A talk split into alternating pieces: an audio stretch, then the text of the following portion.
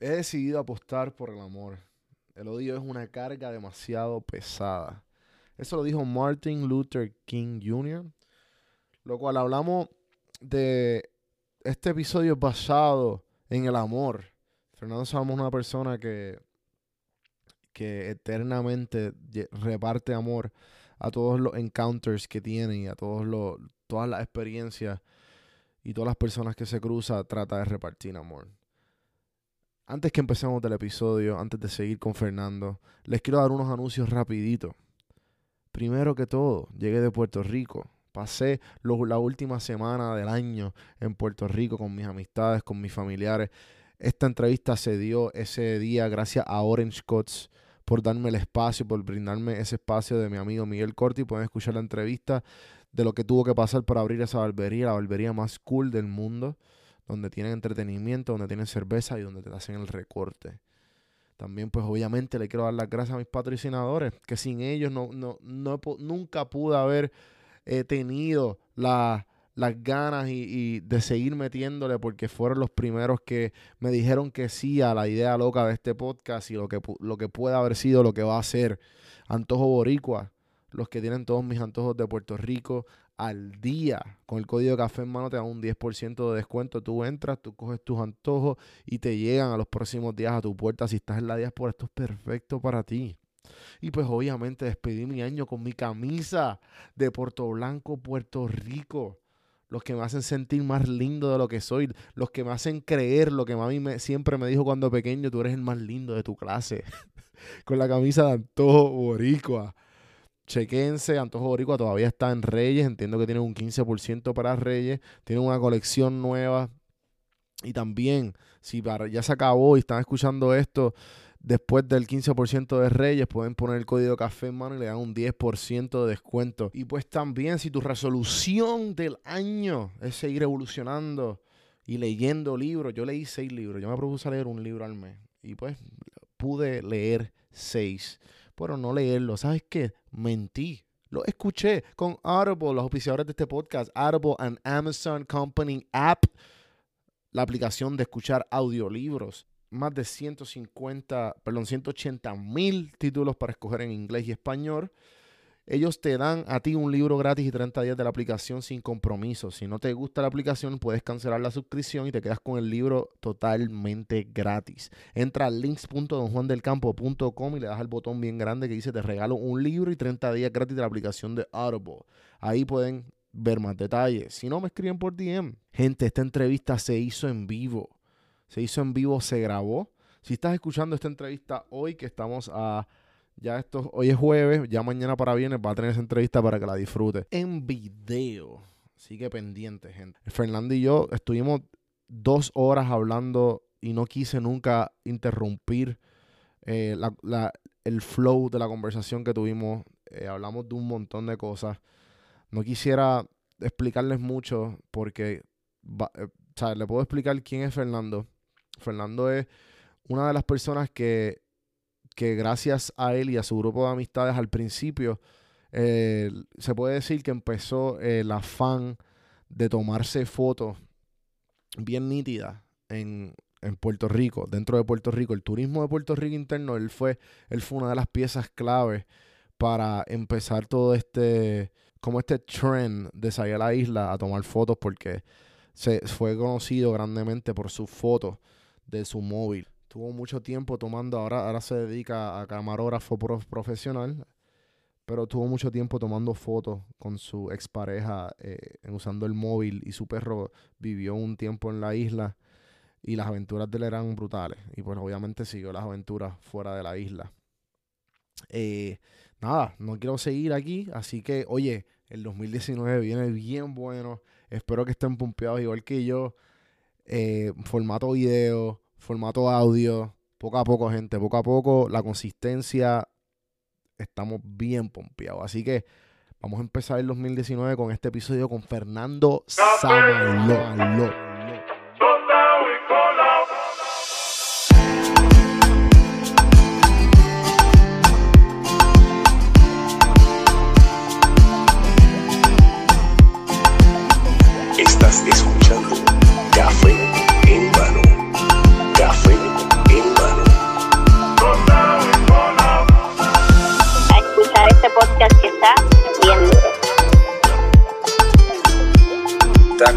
En mano. Así que vamos para adelante.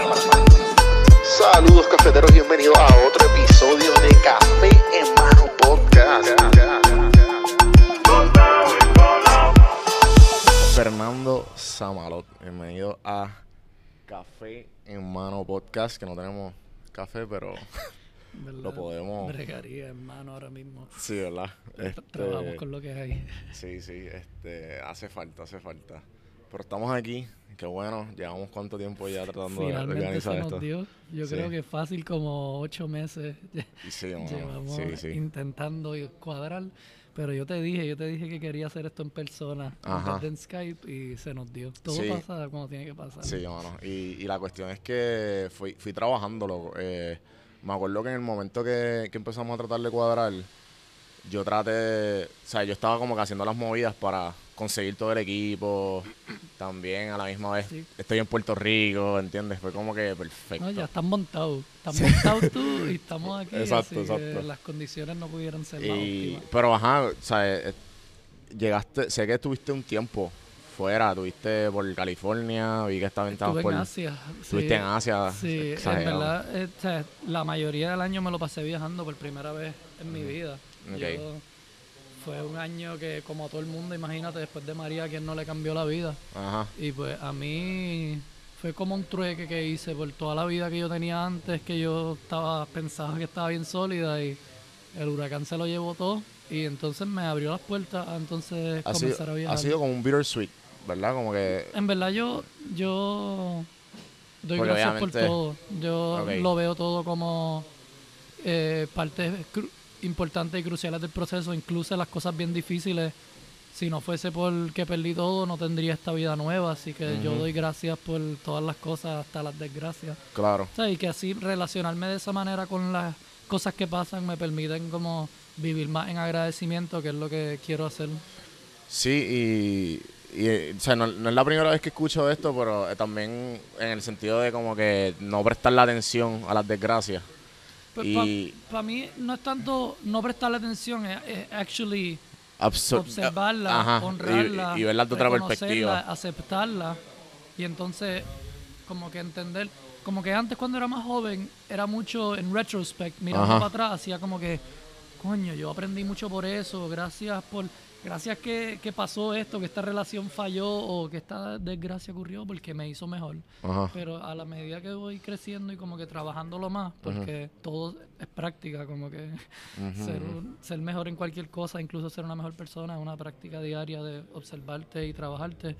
Em, pues ya es un poco distinto, ya incluso cuando me están pasando las cosas, como que, bueno, y esto actually es relevante, eh, yo estaba viviendo en adjunta en el campo, en esta cabaña de madera super dream house, cosa, yeah. yo nunca había vivido en una casa tan bella en mi vida. Ya tu, tu aventura, Sí, estaba viviendo con mi expareja y con nuestra perra y nos mudamos en enero a esa casa y después pasó Enero de, de- del de- 2017. del huracán, ¿verdad? el del año del 2017, huracán, pero o sea, estuve o sea, todo ese año viviendo ahí Dream Life.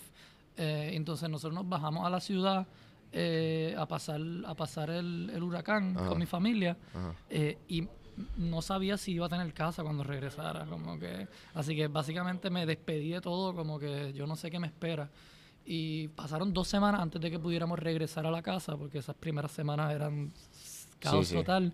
Y me recuerdo que nos estacionamos el carro abajo y subimos por toda la carretera a pie a la casa, que estaba, habían dos derrumbes, el bosque estaba destruido, todo pelado, parecía que una bomba había caído. Y llego y, y la casa está intacta. Y, o sea, esa casa estaba abrazada por el bosque, por todos lados. Era una cosa de que tú entrabas y era todo verde de, de película. Ujú. Y me recuerdo que llegué y estaba todo destruido. O sea, de que. Y lo primero que pensé, lo primero, fue: wow, yo pude vivir aquí por ocho meses de una vida de ensueño. Wow, no puedo creer que tuve la bendición de vivir aquí ocho meses antes de que Ajá, ajá. pasara todo esto. O sea, no fue como que, ay, se acabó, ay, nunca volverá a ser nada como antes, porque esa es la naturaleza de la vida, todo, Sí, la sí. impermanencia, todo cambia. Así que ese, esa primera reacción instintiva, que quizás hace cinco años no hubiese sido lo mismo, ¿entiendes? O hace tres años, incluso dos años.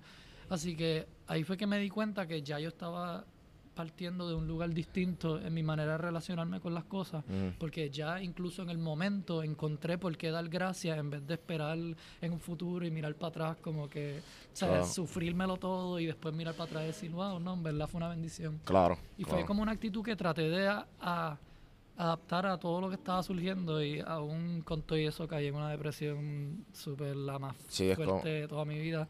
Verdad. Que sí, que también reconozco que fue importante porque eso fue como el, el ca- catalyst, como Ajá. el Dark Night of the Soul. Fue como un Dark Month of the Soul porque tuve que ir del campo, Ajá. mi relación se acabó, eh, ella se mudó para Estados Unidos con nuestra perra. Así que yo me encontré de nuevo en casa de mis padres, solo, encerrado. Starting from the bottom.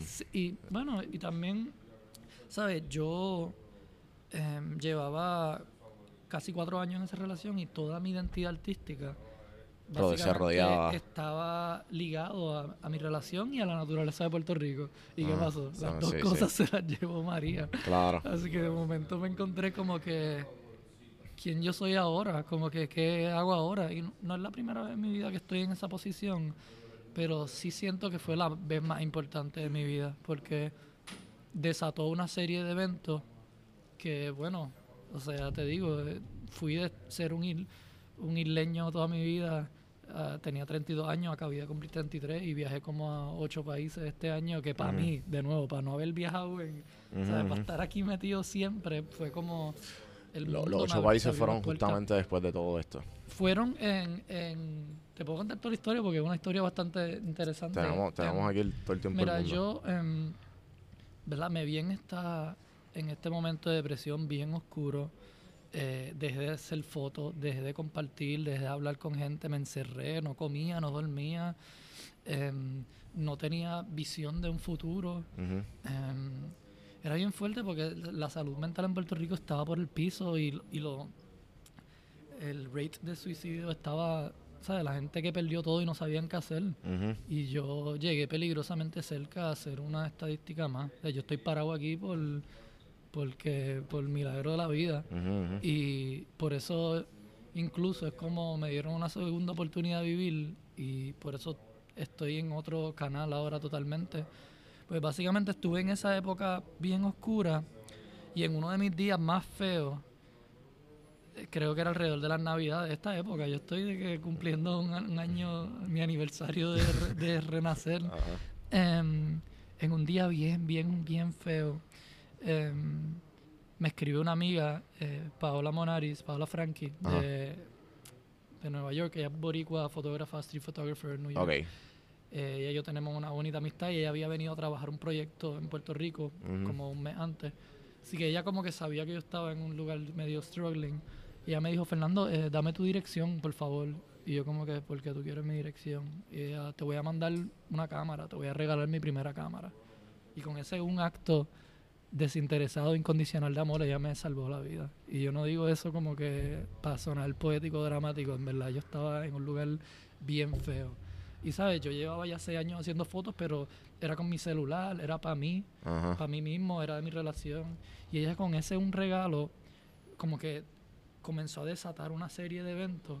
Que bueno, ahora soy fotógrafo profesional, he viajado el mundo trabajando como fotógrafo, he tenido la oportunidad de... Pero, pero cuando nos conocimos, que fue por, eh, por PR Sin Filtro, de, la- de, las diferentes, de los diferentes proyectos y lo de Puerto Rico Contribuye Sí. que, que, que hicimos, Eh, que para los que no saben que es Puerto Rico Contribuye, tú fuiste eh, el, como que el, el que... el, que, el moví la ficha, claro, todo Sí. el mundo te- era crucial, pero la visión de como que, Ajá. mira, vamos a unir a todos estos grupos de redes sociales para tratar de usar ese, como que, si estamos todos compartiendo eh, la belleza de Puerto Rico y la naturaleza de Puerto Rico, pues vamos a cumplir Vamos con todos a unirnos, de sí, hacer como y de que- proteger el, medio ambiente. De, asumir una responsabilidad también, bueno, puede ser eh, tratarlo como un producto, como que mira, mira, mira, y foto, y foto, y foto, y pa, pa, pa, pa, y, y es como que, pero ok, ¿qué estamos dando para atrás? Eso también es como parte de quién yo soy y de mi filosofía, así que en ese momento me encantó porque yo me recuerdo pensarlo como que, mano, quisiera como que, que se juntara todo este corillo. Y pues yo no soy el tipo de persona que espero por alguien más para hacer las cosas. Claro, Así que sí, claro. tuve la, Sí, idea y it. entonces pues vamos a hacerlo. Porque ya, ya, yo he trabajado en muchos proyectos comunitarios, en proyectos así en mi vida y no me ha ido tan bien. Este, Porque también, eh, a- además de la experiencia de Puerto Rico contribuye, estaba la tribu, ¿verdad? De ahí es que nace en De realidad. ahí- y, de ahí como que nace tu... de, la, de la tribu contribuye sale como este llevar el trabajo de las redes a algo más tangible y como que llevar el amor a Puerto Rico. Y, y- y ese fue tu primer, tu, tu primer trabajo público, entre comillas, como que entre la- de las redes y, Es- y evolucionó a Fernando. Samalot, ¿no? Sí. em, Se puede decir. Yo, yo no Ah, o sea, yo claro. llevaba un tiempo trabajando las fotos y trabajando de Puerto Rico. Yo siempre tenía un compromiso por- con Puerto Rico gigante, así que Claro. siempre me sentía súper de que yo no tengo que irme para otro lado del mundo a buscar nada porque aquí está, mira, mira el tesoro de país en el que vivimos y, y mi intención era siempre como inculcar un amor propio que fuese entonces a llevar a la gente a actuar, porque la única gente que está dispuesta a luchar, proteger, defender son la gente que sienten amor, ¿verdad? Y pues sí que era como un trabajo como político inconsciente, revolucionario de Claro. amor en realidad. Y era como que yo lo que quería es que la gente viera lo bello que es nuestro país para que se vieran a ellos mismos también y dijeran, wow, espérate, ¿qué? Porque imagínate tú como que siendo una colonia por 500 años.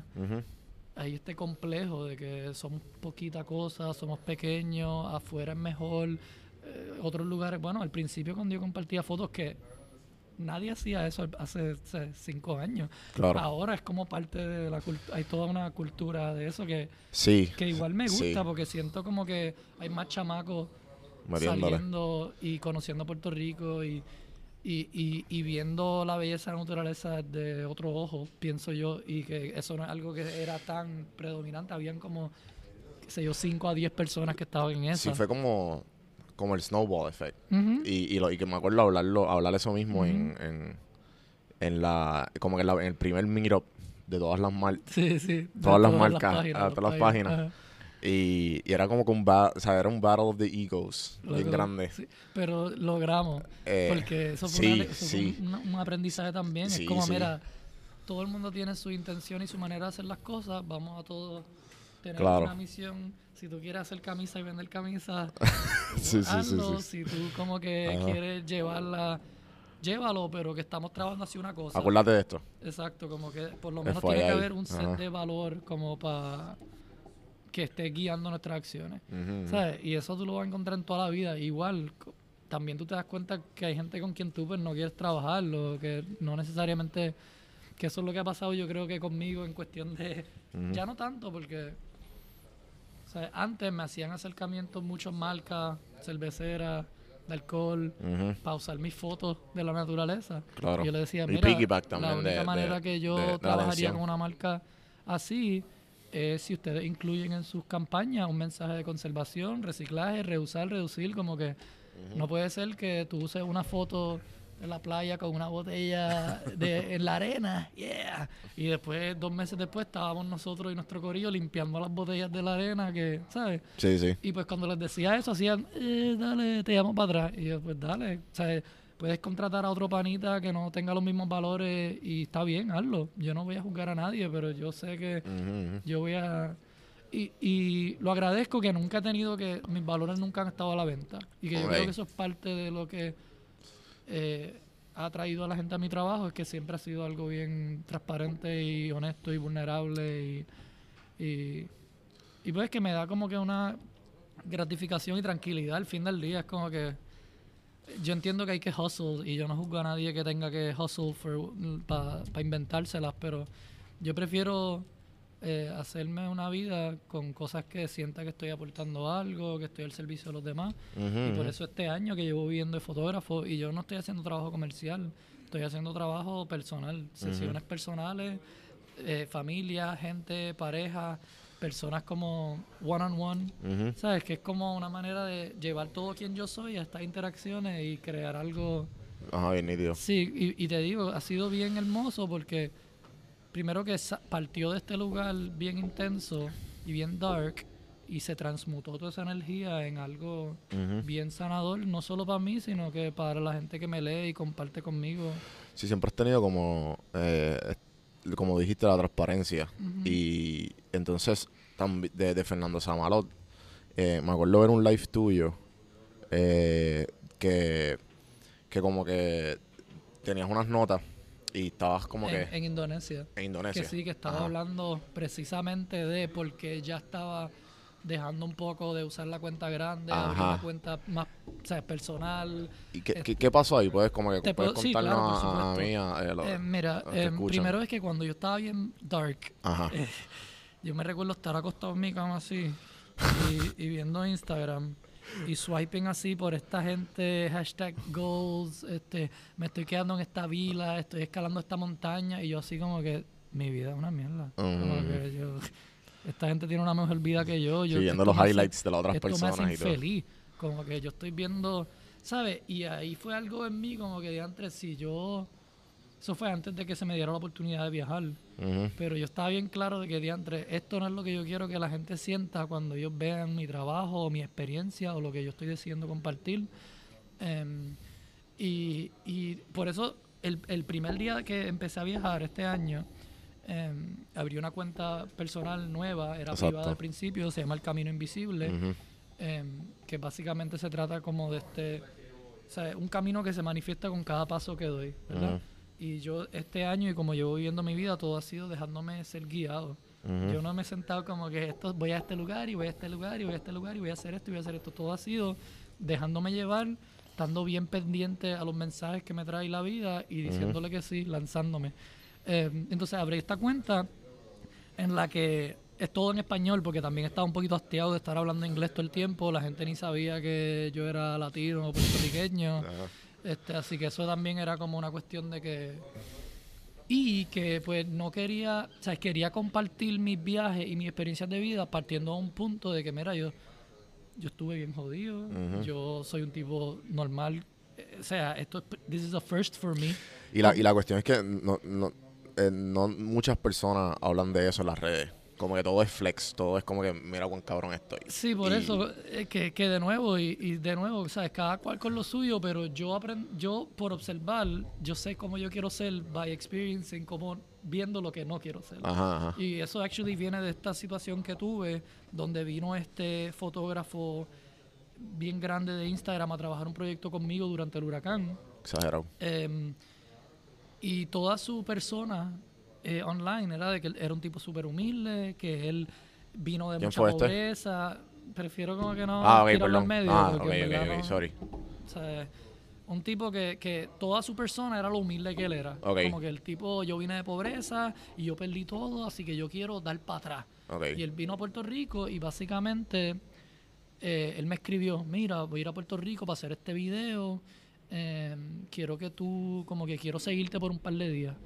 Y yo pues en ese momento yo estaba súper, después del huracán yo estuve dos Sí. meses sin parar trabajando Ajá. en el, los campos, llevando suministros, conectando a comunidades, haciendo trabajo comunitario Ajá. y social de restauración, que también eso estaba pesándome en el alma porque mi vida se estaba derrumbando debajo de mí y yo ahí dando y dando y dando y dando. Em, pero básicamente eh, yo le dije, pues dale, eh, ¿qué quieres tirar? Y él dijo, nada, tú haz, tú haz lo tuyo y te seguimos. Y yo, pues dale, pero déjame entonces coordinar algo. Así que tuve una semana de preproducción coordinando, mira, pues este día vamos a trabajar con esta organización, este día vamos a empacar suministro, este día vamos a ir al campo, este día vamos a ir con esta organización que Ujú. una cosa exagera.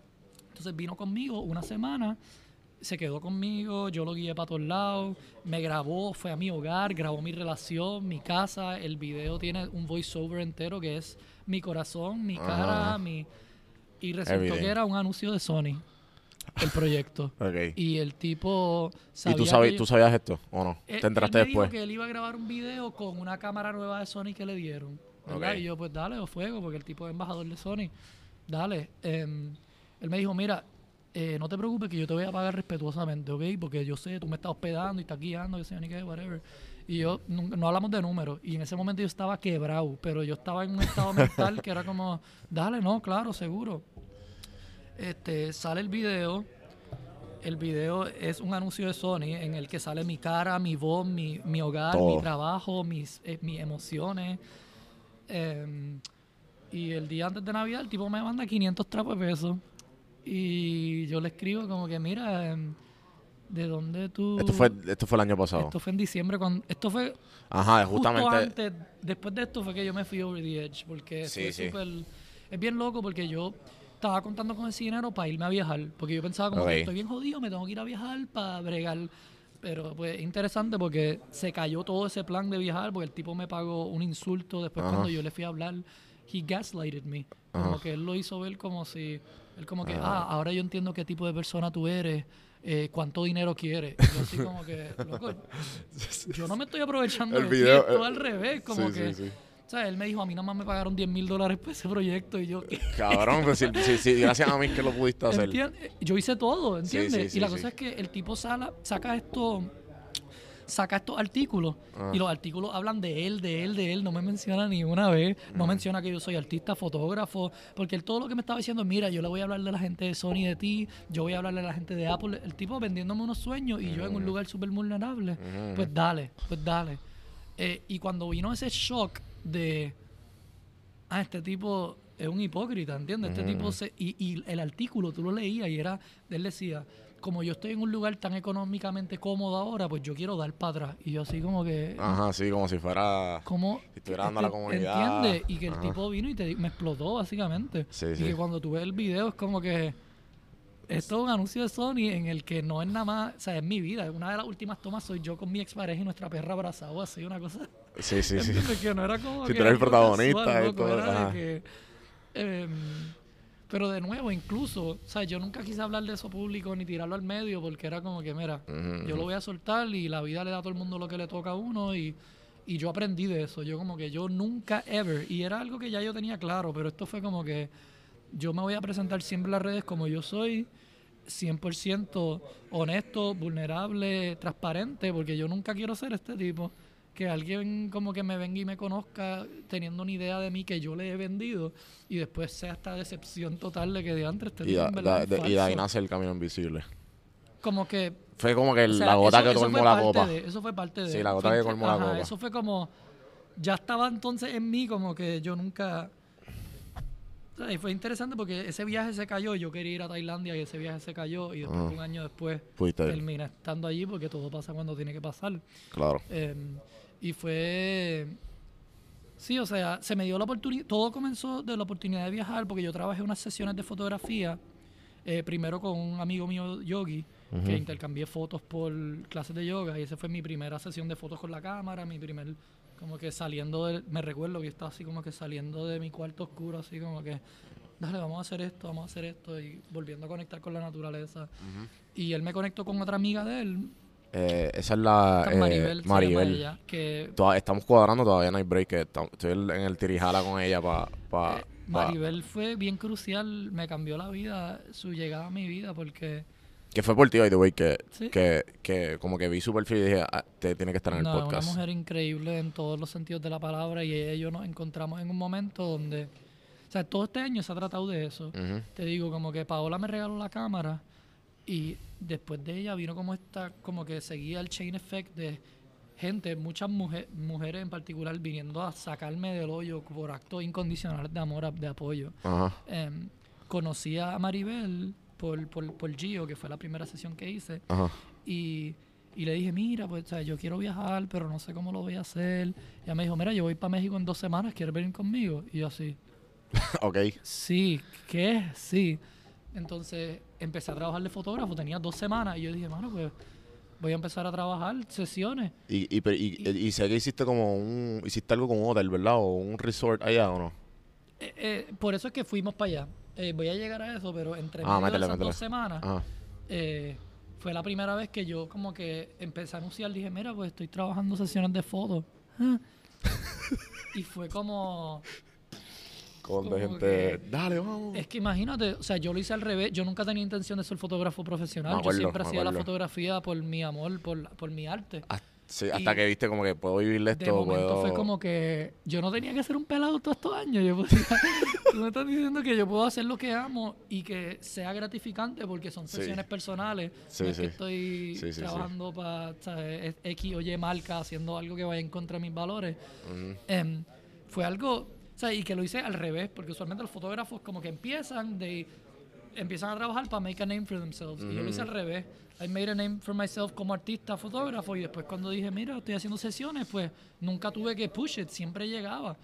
Y, y pues básicamente esas dos semanas estuve trabajando y me fui para México con Maribel. Ajá. Era para un scouting, porque ella hace retiros de yoga alrededor del mundo. Ah, qué cool. Y ella me dijo, mira, acompáñame a este hotel, hacemos unas fotos, yo te cubro la estadía y eso, porque, claro, yo le estoy Claro. haciendo fotos. Sí, sí. Y ahí entre ella y yo nació esta relación súper mutually beneficial, simbiótica, bien respetuosa, donde los dos nos estábamos beneficiando el uno del otro, no Ajá, uno se está aprovechando del otro. Así que fue una, ese es el tipo de relación que profesional que vale tener. que Claro, sea claro, claro. Como que los dos nos beneficiamos, los dos estábamos en un lugar parecido a nuestras carreras. Ella estaba empezando con lo de los retiros, yo estaba empezando con las sesiones de fotos y getting into eh, fotografía de yoga. Eh, así que estuve con ella tres días en este hotel eh, Eco Luxury en, en, en- en la costa eh, pacífica de México, que era súper gracioso porque yo como que, ¿Qué tú haces aquí? que yo aquí, como que quedándome aquí, pero también para mí era esta cuestión de aceptar todo lo que llega y aceptar la abundancia, que también me di cuenta que eso era un issue que yo tenía siempre, era como que yo doy, doy, doy, pero tenía issues con recibir. Y este año yo dije, mira, Fuck que it. venga y yo no lo voy a reprochar. Si de momento me estoy quedando en un fanciería, pues lo voy a aprovechar y después voy a seguir como me gusta. Y fue como un balance. Entonces yo decidí pasar esos tres días con ella y dije, ya estoy en México, pues me voy a ir a viajar por ahí por tres semanas. Entonces yo me recuerdo, yo nunca he viajado, así que yo estoy ahí de que, ¿cómo uno viaja? ¿Qué hago? Y me meto en Google así como que, Ajá. Cool nature places in México. Y me sale Chiapas. Y yo como que, pues dale. Ok, qué fuego. Dale, vamos para Chiapas. Y cogí un vuelo para Chiapas y fui a este pueblo, San Cristóbal de las Casas. Ajá. Y esta es la cosa, eh, que es bien importante para la historia en general. Para mí viajar se me hizo tan natural porque yo aprendí a viajar en Puerto Rico, ¿entiendes? Sí, cabrón. Como que yo estuve Sí. años aquí que yo, ¿qué hacía? Me montaba en el carro, me perdía, hablaba con gente, buscaba qué cosas de hacer. Incluso en Puerto Rico era más tricky porque no había nada, ¿entiendes? Ujú. Nosotros y las páginas que estaban documentando los lugares era lo primer, el primer glosario de lugares Sí, para ustedes, ustedes fueron como que los que estaban conquistando todas Como estas que, o cosas, sea, yo me estas iba un tierras que no existían. Y yo hablaba con la gente, mira qué río hay por aquí, qué charca hay, y lugares que nadie estaba yendo ever, ¿entiendes? y era como, wow, Puerto Y, Rico. y me imagino que tienes un, una librería intensa de sitios que no vas a De lo- compartir, como que Como que, pues, llegar. Ajá, como que pa- a mí me gustaba el hecho de que la gente saliera a conocer los lugares y había lugares que nada más no le iban a llegar porque era muy difícil y eso está súper cool también, ¿sabes? Mm. Ajá, ajá. Em, pero, ¿sabes? Yo aprendí eso en Puerto Rico, como que yo no tuve que, que eso era parte del proyecto que estaba haciendo con mi expareja, Bárbara, eh, One Island One Journey, que era básicamente el, el, el- el concepto básicamente era como que yo no me tengo que ir al otro lado del mundo para viajar de backpacker, para tener estas experiencias súper ricas, culturales, naturales, Estoy aquí. espirituales. Yo tengo esto en mi patio. Así que cuando empecé a viajar fuera de Puerto Rico fue como, ah, ok, yo sé hacer esto. Como que conseguí dónde quedarme. México era ridículamente barato porque el dólar se traduce súper bien allí. Em, pero que era algo de lo que yo estaba consciente también, porque me gustaba, o sea, yo no estoy viajando de turista, a mí me gusta pasar tiempo en los lugares, conocer las culturas, y no solamente conocer las culturas, sino que como que entender un poco la situación so- socioeconómica, política Ajá, ajá. de los lugares. Un poquito más Eh, allá. porque me interesa eso de mi país también, así que me gusta conocer los otros países.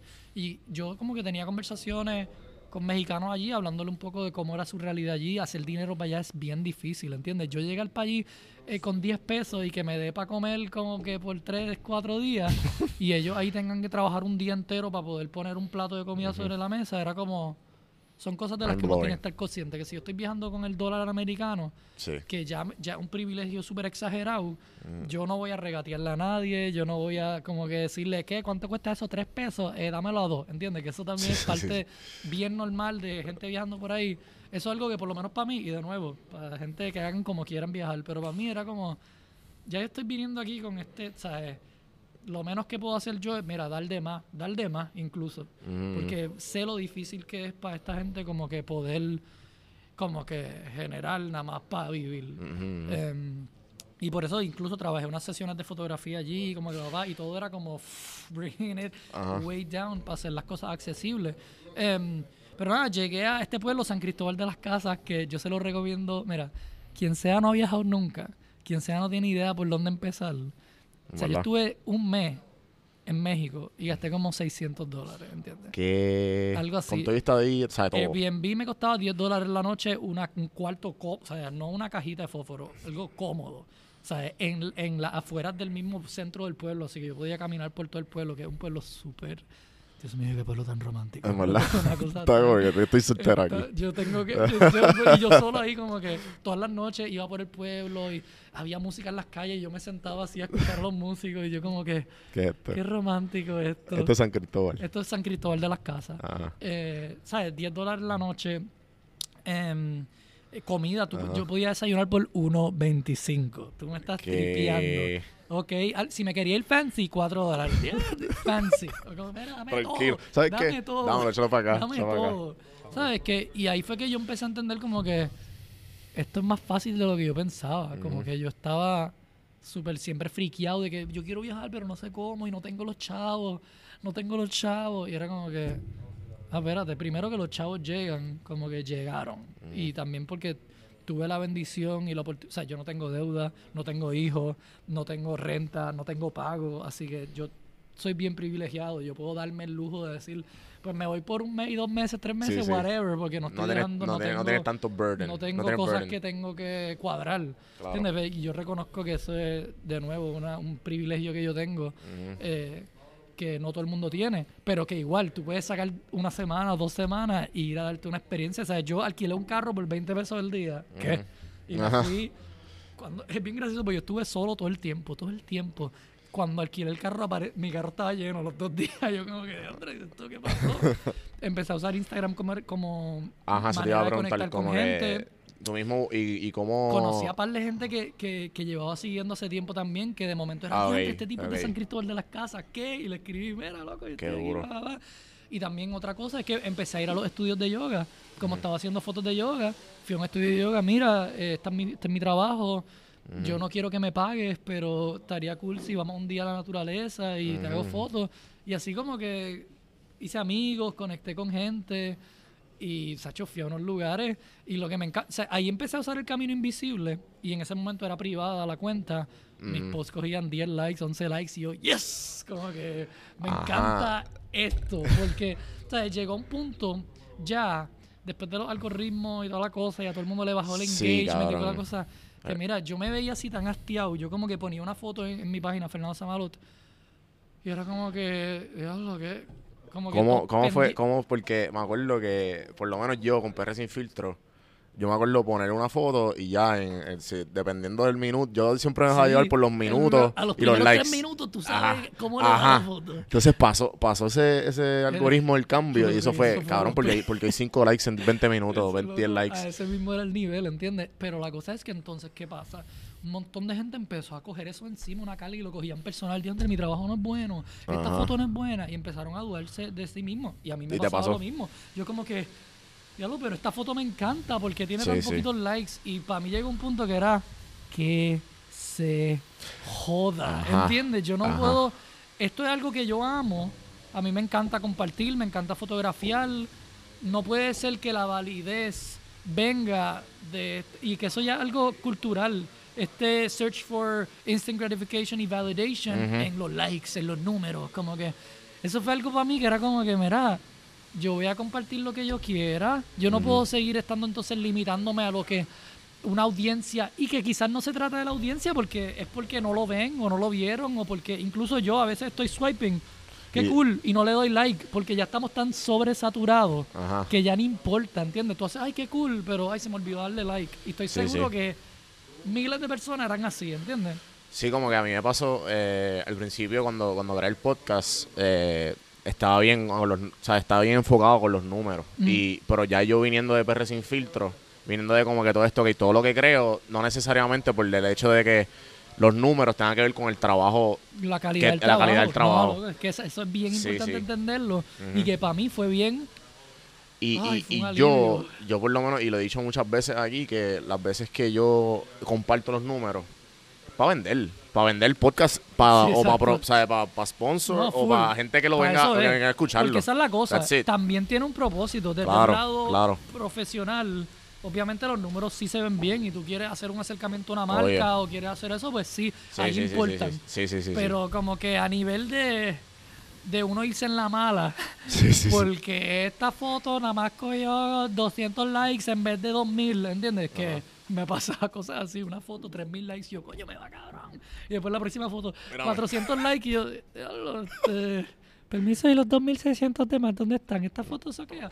¿Sabes? Que, que es como bien importante, primero, que, que esa validación venga de uno mismo. Como que el trabajo que yo estoy haciendo lo amo y tiene valor, así que no necesita ser reconocido para ser importante o significante o whatever. Como que la validación viene de adentro. Que eso yo creo que es algo bien importante.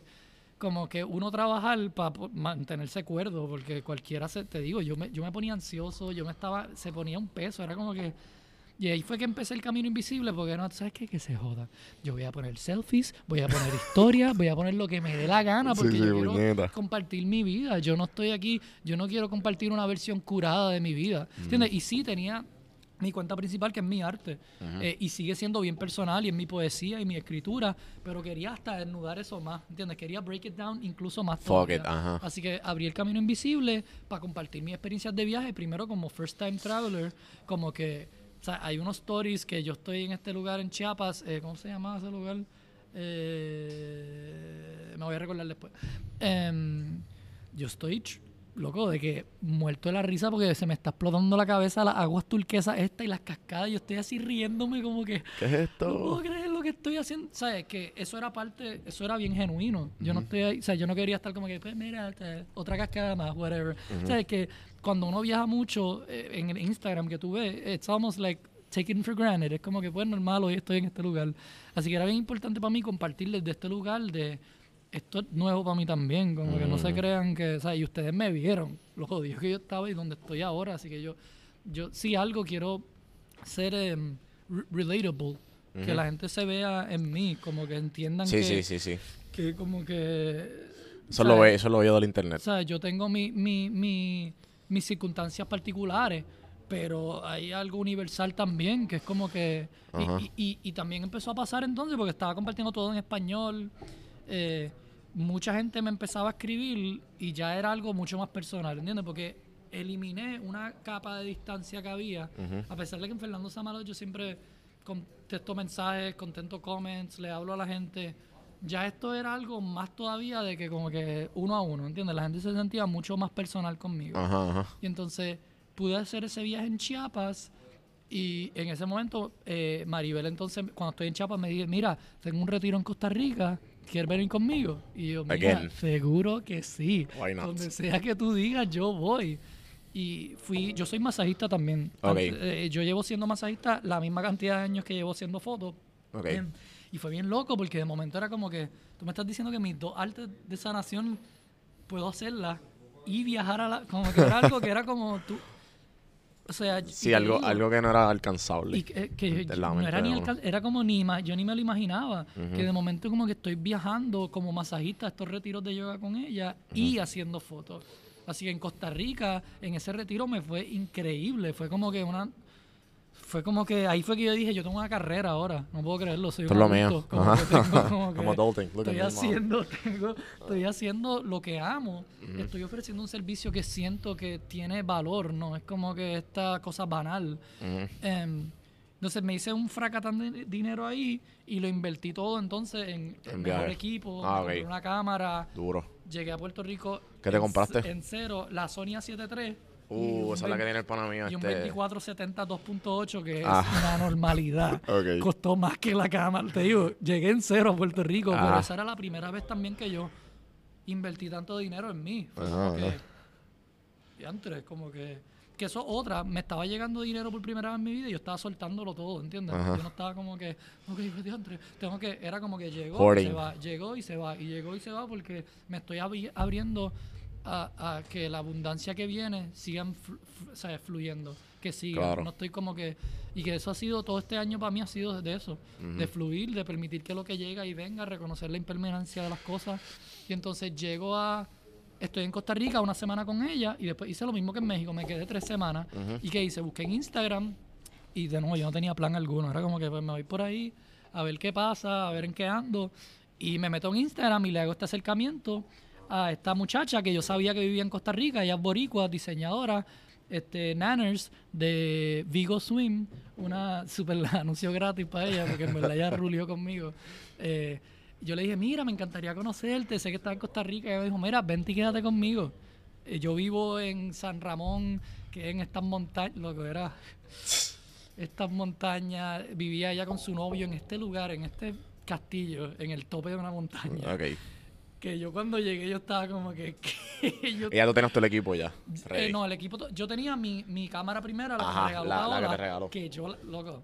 La la cosa es que el equipo no importa. Yo estuve seis años tirando con mi celular, Exacto, ¿entiendes? Yo exacto. estuve seis años con, con quería celular y mi primera cámara era la camarita más barata de Sony y yo la amaba. Yo me compré un lente de 250 pesos que sigue siendo mi lente favorito. Cuando hice el upgrade, primero es uno porque se ve más profesional. Tengo una cámara bien canga, Claro. un lente exagerado y cuando tú estás queriendo trabajar la gente se siente Más un- siente una comodidad como que de antre. Sí, ok, cool. esto va a quedar cabrón. Exacto. Igual bregó porque yo le subí los precios a mi esto porque a la vez que tú inviertes, pues tú vas subiendo tus precios también. Claro. Así que fue como un proceso de crecimiento normal, pero todas las fotos que yo tiré por esos primeros seis meses con esa camarita siguen siendo de mis imágenes favoritas que he tirado en todo el año. Entonces me quedé con Mariana, eh, em, esas como dos semanas con Mariana y Manuel, su pareja. en- y wow, estuve esos tres semanas, ellas me llevaron, me llevaron para todos lados. Fuimos como para Eso fue en Costa Rica. en Costa Rica, en San Ramón. Fuimos para una, a una montaña, a un bosque de nubes. Este, fuimos a, a este lugar que se llama La Fortuna, que tiene un, un volcán, que ahí fue donde conocimos a Mar, que es la chica mexicana, que, que luego, no sé, supiste que con- conocí a esta Uh. mujer mexicana que estaba viajando sola.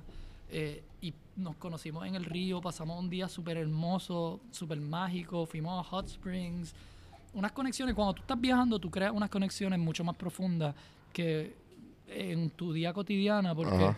todo el mundo está bien abierto. Y pues Claro. yo me senté con esta mujer todo el día y estuvimos compartiendo y hablando de, wow, esta es mi primera vez viajando solo. Y yo, mira, yo estoy en las mismas, qué bello es, papá, papá, las diferencias que era entre viajar siendo hombre sol- solo y mujer sola. Ujú. O sea, todo está, fue un día bien profundo y bien bello. Y el día después nos despedimos y yo me fui de Costa Rica. Ajá. Y luego esa noche me entero que fu- fue asesinada esa misma noche En Costa en Rica. Costa Rica. Ella- nosotros nos despedimos y ella se fue a la costa con una chica inglesa que estaba y la mataron. Pero, Fue un asalto sexual, un feminicidio, la, mataron. Y, ¿qué? y eso fue de las cosas más fuertes que me han pasado en mi vida y más importante también porque fue como Sí, como te los ojos. fue como una pata gigante en la cara de vida y de la oscuridad en el corazón del hombre. Ujú. Y también que yo... Fue bien loco porque o sea, yo siempre he sido aliado de las mujeres toda mi vida. Siempre yo he sido también bien sensible. Mis amistades más cercanas son mujeres. Como que siempre se me hace más fácil comunicarme con las mujeres. em, que algo que quisiera trabajar con los hombres, en realidad. Es algo que me llama mucho. Pero pues esto Ajá. del patriarcado y la programación, eh, el- eh, la masculinidad tóxica, que Ajá. está como ingrained, eh, son miles de años de programación, pues, o sea, el- tanto las mujeres como los hombres son víctimas de ese sistema, Ujú. porque los hombres que se, se aguantan, no se expresan, como que, ¿sabes? Coge como que, sé, sé un hombre, cógelo como un macho, ¿sabes? Ese tipo de como mentalidad tóxica que nos programa a que los hombres sean como que pues más cerrados, más Ujú, ujú. brunt, menos abiertos, comunicativos, sensibles, y pues yo siempre he sido así, como más conectado con mi energía femenina.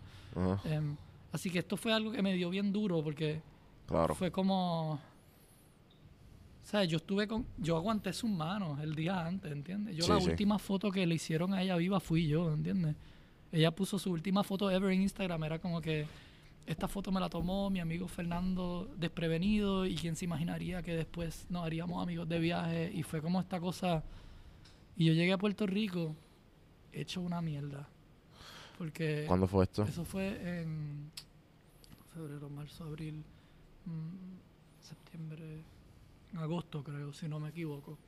Em, porque yo en tres semanas me iba a viajar a Asia y yo llegué a Puerto Rico en cero y con esto, con eso. Y te, da- Y y, esa y semana, te enteraste loco. ahí mismo. Yo el- estaba, en el, yo estaba en el aeropuerto en Miami, em, solo, a- estancado, porque me quedé stuck en Miami tres días, porque estaba viajando con Body Pass y estaban todos los vuelos llenos. Y estoy así sentando en el vuelo y me escribe esta mujer y me dice, mira, yo soy la novia de Mar, ¿tú sabes alguna algo más de ella, alguna información? Y yo, "Eh, ¿a qué te refieres? Bueno, yo la vi ayer y me despedí, pero ya yo estoy en Miami. ¿Por qué dice? Y ella, la mataron anoche. La mataron anoche en la playa. Y yo así como que... The no, fuck. no sabía ni cómo y pegué a llorar y a llorar y a llorar y a llorar y estaba solo en el aeropuerto avariado y fue una cosa súper yo no sabía ni qué hacer y rápido llamé a Mariana porque con la que me estaba quedando en Ajá. Costa Rica porque ella también la conoció Claro. y ella fue y se comunicó porque ella andaba con otra chica eh, inglesa que habíamos conocido también. Ella fue y buscó a la chica inglesa que le quedaba como a seis horas de donde estaba. La fue y la buscó, regresó, fue todo. Esos días fueron bien fuertes y a mí me estaba.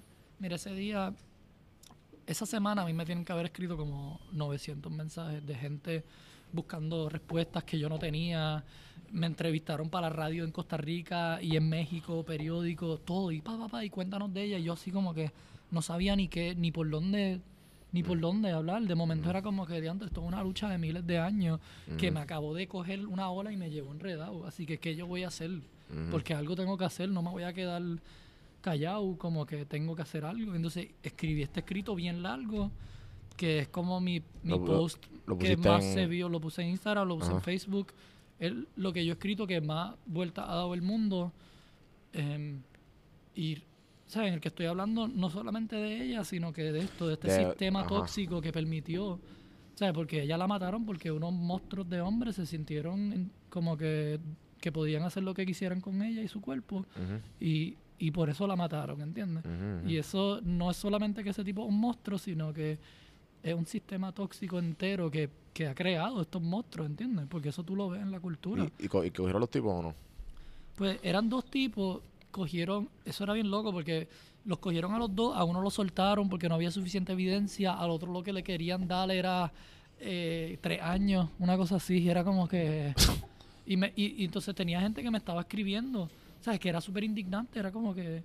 Y fue bien, esa semana fue bien fuerte porque yo escribí este escrito, ¿verdad? Señalando este sistema tan tóxico que creó estos monstruos y que nosotros en particular los hombres, tenemos, nos toca hacer un cojón de trabajo ya, ¿entiendes? Nos toca asumir y observar para adentro y decir en qué manera yo he participado de esto, en qué manera yo he sido controlador, manipulador, mansplainer, en qué manera yo estoy siempre como que objetizando a las mujeres, ¿sabes? Que, que, que tiré al medio a mí mismo porque me, me, me obligó a observarme a mí mismo también Claro. y decir como que en qué manera en mi propia vida yo he participado de estos comportamientos tóxicos.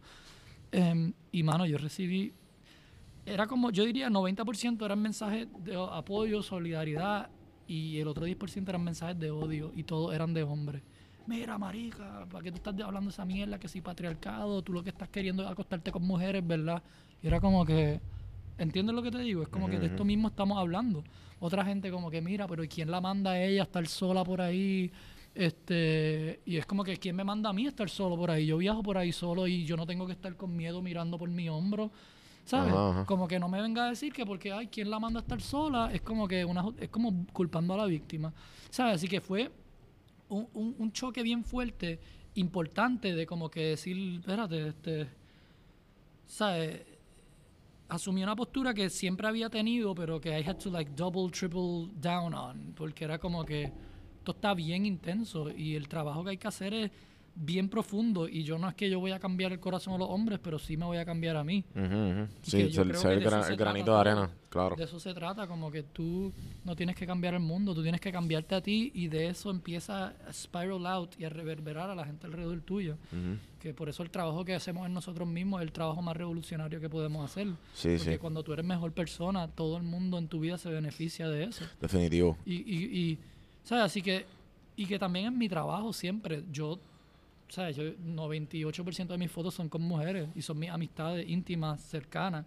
Em, incluso cuando trabajo desnudez o cuerpo, nun- siempre la intención está de incluso casi verlo con un ojo femenino, como honrar y, y a las mujeres, a, a- a las personas, Ujú. como que y presentarlo de una manera que, que sea eso, sagrado, respetuoso, humilde, vulnerable. Ujú.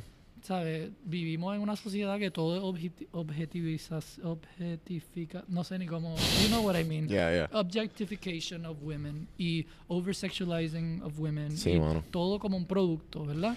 Y así que algo que ya es parte de mi trabajo y de momento pasó este un suceso que fue como que yo tengo que dar más, yo tengo que dar más, como que si ya yo estaba dando 80%, tengo que dar el 100% porque eh, no va a ser suficiente y que estamos viviendo especialmente este, estos últimos años que, que eh, el, el femenino está como que levantándose, que es bien loco, ¿verdad? Porque tú Ujú. piensas en los últimos, ¿verdad? 100 años, 200 años y la historia de la humanidad, es bien loco pensar que es todo el progreso humano está ligado a las mujeres como que volviendo a elevarse al nivel que, que, que, que, merecen, Ah, que claro. son, pero que el hombre y el patriarcado como que ah, como que la lucha de los derechos, eh, el derecho a votar. O sea, mi madre cuando estaba en la, en la universidad era un tabú ponerse en las mujeres. ¿Entiendes? Una cosa tan pequeña como eso, absurda como eso, y hasta eso han tenido que luchar las mujeres.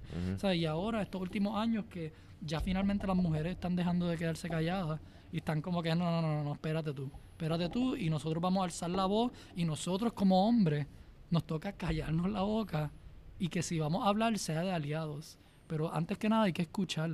Y hay que aprender a escuchar, como que sentarnos y decir como que quiero entender de dónde tú vienes, quiero entenderte y apoyarte.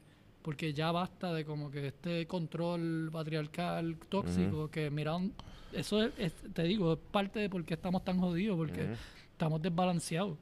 Y como que todos tenemos energía masculina y femenina. Y es una cuestión de como que encontrar el balance entre eso. Claro. Como que ser no se, no se trata de ser un buen hombre una buena mujer, se trata de ser un buen humano que balancea las ambas.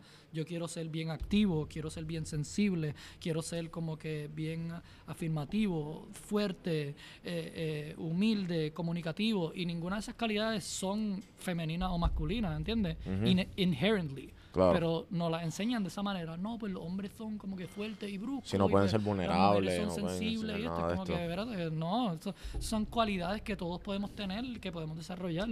Que es bien demente porque en Puerto Rico trataron de implementar una educación con perspectiva de género que precisamente era para hablar de esto. Era como, mira, un- una mujer puede ser la que va y trabaja y provee para la familia. Un hombre puede ser el que lava los platos y cuida a los nenes. Estos roles por género ya como que ya hay que... ¿Y qué pasó? La gente aquí se volvió loca. No, mira, los cristianos fundamentalistas en particular, que salieron a la calle y todo. A mi hijo no le van a enseñar a ser homosexual en la escuela. ¿Qué tú, qué tú hablas? ¿De quién está hablando de eso? ¿Quién está... ¿De dónde? ¿Sabes? Que es como eh, eh, una educación tan crucial para la evolución de nosotros como sociedad y sin embargo como que hay una resistencia y que viene de estos mismos, de estas programaciones. Esto mismo como que, "Ah, no, la sexualidad se la enseño yo. Nadie está hablando de sexualidad. Nadie está diciendo que tu hijo, yo no voy a enseñar, ¿qué te pasa? ¿Entiendes? Que Ajá. estamos, hab- ¿sabes? Que, que, que la ignorancia es, es bien, es bien peligrosa, pero que ya no hay excusa, porque estamos viviendo en la era informática. Claro. Toda la información está ahí. Uno sentarse, igual hay información bien mezclada también, pero Sí, sí. uno se puede sentar y encontrar ya, o sea, ser ignorante eh, para un sector de la población, en Ahora- particular que tenga acceso a computadoras, tecnología, porque tampoco es que todo el mundo tiene acceso a eso, pero eh, hay, hay que hay que tratar como que es casi ser así ignorante a propósito, porque si tú quisieras, tú puedes, ¿entiendes? Como si tienes acceso a estas informaciones. Y que yo creo que ya esta mentalidad retrógrada, machista, tóxica, cerrada, no tiene lugar en una nueva sociedad hacia la que estamos tratando de trabajar, ¿verdad? Y que todos estamos aportando lo que podemos a la medida que podemos. Claro. Y que, ¿sabes? Yo, desde mi trinchera, que es el amor, yo, esa es mi herramienta, ese es mi, mi instrumento. Yo lo que uso es el amor para despertar estas cosas en las personas. Porque, como te dije ahorita, del amor es que nacen los deseos de luchar, defender, proteger, Sí. eh, eh, eh, speak up for... eh, y- What you believe in. Ajá. Ajá, como que tiene que haber Y eso yo lo aprendí en una protesta que yo fui, que vi esta pancarta que decía todo acto revolucionario está guiado por grandes sentimientos de amor. Esto fue, esto fue antes de, como que esto, esto tiene que ver mucho con quién tú eres, ¿no? So- so, Sí, tú, ahí- de ahí, de ahí nace la tribu y nace Bueno, todo estos actually proyectos. pasa después, porque Ok. una cosa llevó a la otra. Ok. Podemos hablar un poquito de eso, eso es yendo para atrás como dos años creo, pero eh, todo lo mío empezó enamorándome de Puerto Rico y la naturaleza. Ujú. eh, super una pasión bien grande por Puerto Rico y la naturaleza y la belleza y, y mi tierra y mi gente y de ahí, de eso se transformó en la tribu cuando me conecté con todo este otro grupo de personas que tenían el mismo amor por la tierra y la naturaleza y queríamos llevar ese amor a acción. Entonces, un año después, cuando establecen la Junta de Control Fiscal, eh, yo me recuerdo estar así como que yo no tengo formación política, pero tampoco es que soy como super oblivious. Eh, No tenía para ese momento ningún tipo de formación política.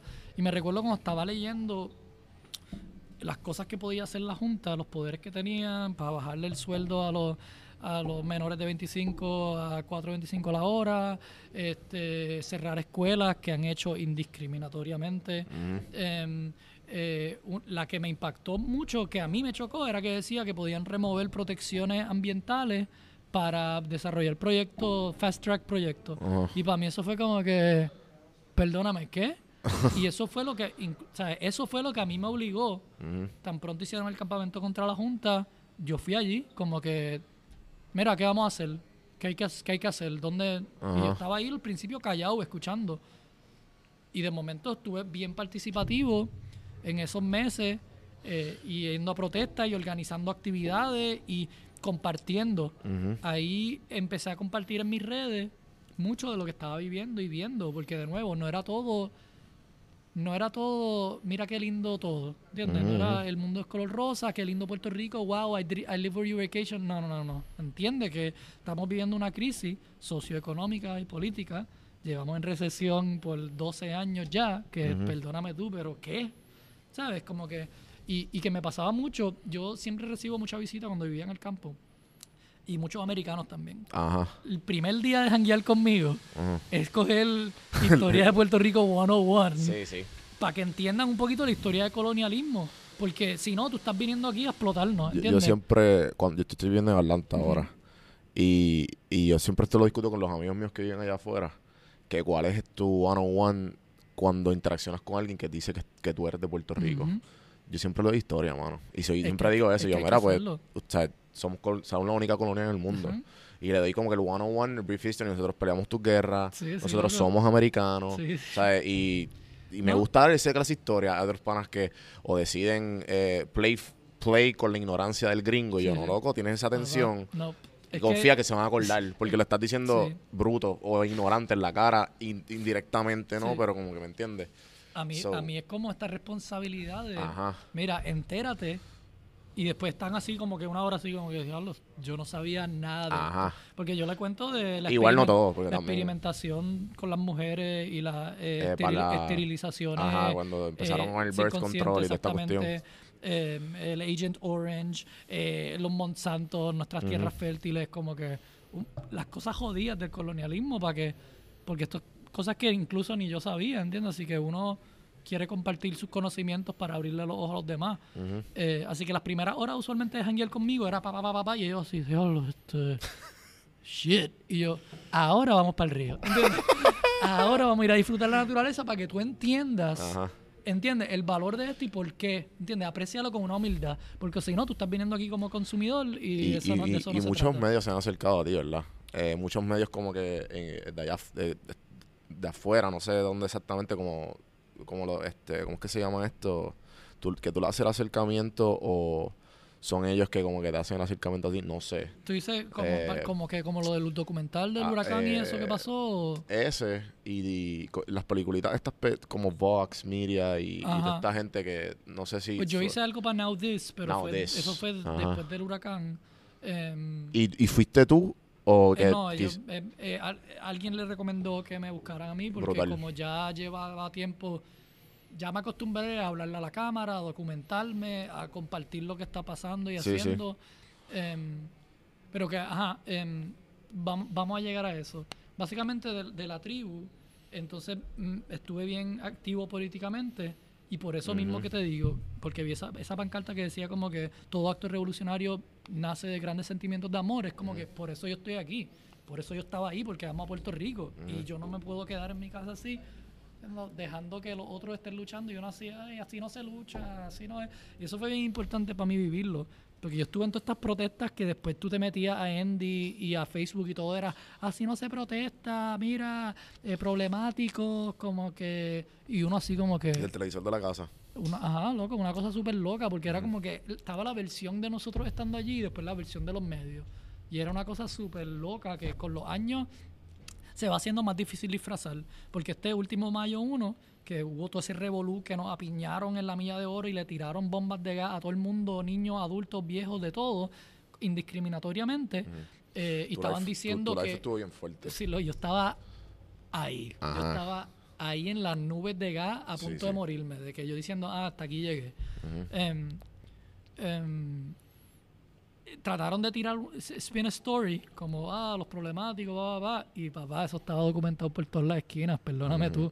Estaba todo de que diciendo, mira, vamos a dejar esto, si nos dejan pasar, va, va, va. Y ellos sí, los vamos a dejar pasar, después picharon, después. O sea, la narrativa se les derrumba.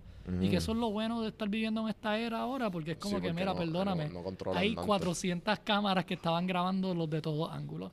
Em, pero nada, como que eh, incluso ese estar bien envuelto en esos actos políticos fue bien importante para mí porque me hizo parar también porque yo me estaba descomponiendo. Cada vez que yo me envuelvo en algo, pero me olvido de darme a mí, de cuidar de mí, de hacer las cosas que me nutren, porque yo estaba en- todo eso y dejé de ir a la naturaleza, dejé de hacer fotos, dejé de hacer las cosas que nutren mi espíritu. Y si yo no si yo no estoy bien, yo no tengo nada que ofrecer. ¿Sabes? Así que eso fue bien importante para mí porque yo sigo siendo eh, consciente políticamente y socialmente, pero tomé un paso atrás para reconocer cuál es mi rol dentro de todo esto. Mi rol dentro y mi instrumento es el amor, como te dije. Así que yo voy a seguir trabajando, envolviéndome en lo mismo, porque todos nosotros tenemos un rol. Hay algunos que son los guerreros, hay otros que son los comunicadores, hay otros que son como que los canales de, de puentes, hay otros que son como que los que expresan, todos tenemos nuestros roles. Y cuando tú empiezas a entender el tuyo y ya empiezas a asumirlo, pues ya no tienes por qué, no se trata de comparar mi trabajo con el tuyo. Claro. Ambos tenemos un, un- o sea, sin, sin los dos esto no pasa. Claro. ¿Entiendes? Sí, sí, Así sí. que los dos tenemos algo bien crucial que aportar a esto. Y a mí me gusta ver eso con todo el mundo, con la gente y reconocer como que, mira, yo no espero que tú hagas lo mismo que yo, porque yo estoy haciéndolo por mí y por ti. Así que tú encárgate de tú lo que tú estás haciendo enteramente por ti y por mí también. Porque todo lo que hacemos es para el uno y el otro. Estamos aquí, no es que estamos, ¿sabes? Estamos todos en el mismo bote. Esto no Claro. es como que, mira, pues yo voy a bregar conmigo y suelta ahí. Y cuando todo se vaya a la mierda, a mí, conmigo no es la cosa. No, entérate. Sí, es sí. con todo. Así que todos tenemos que eh, asumir una responsabilidad y desde donde podamos también, porque esa es la otra, como que no te tienes que, no todo el mundo tiene que tirar molotov, Yo ¿entiendes? estoy, sí, yo estoy, yo estoy, estoy en el viaje que, que, que estoy dando mi granito de arena con, con esto, con este, con este podcast. ¿entiendes? Este, la gente que lo escucha y yo, o sea, yo estoy aprendiendo. Y de, de- de yo aprender, pues yo comparto lo que estoy aprendiendo, Ujú. ¿entiendes? Y, y estoy dando mi, mi granito de arena. Bueno, y estás dándole canal a un montón de gente y Claro. pensadores y gente que están compartiendo ideas que para eso es. ¿Sabes? ujú. Estás difuminando entre como que una- Sí, sí, sí. Este, entonces pasa el camino invisible. Sí, esa- e- exacto, ¿verdad? Pasa todo esto de Costa Rica, regreso a Puerto Rico, caigo como...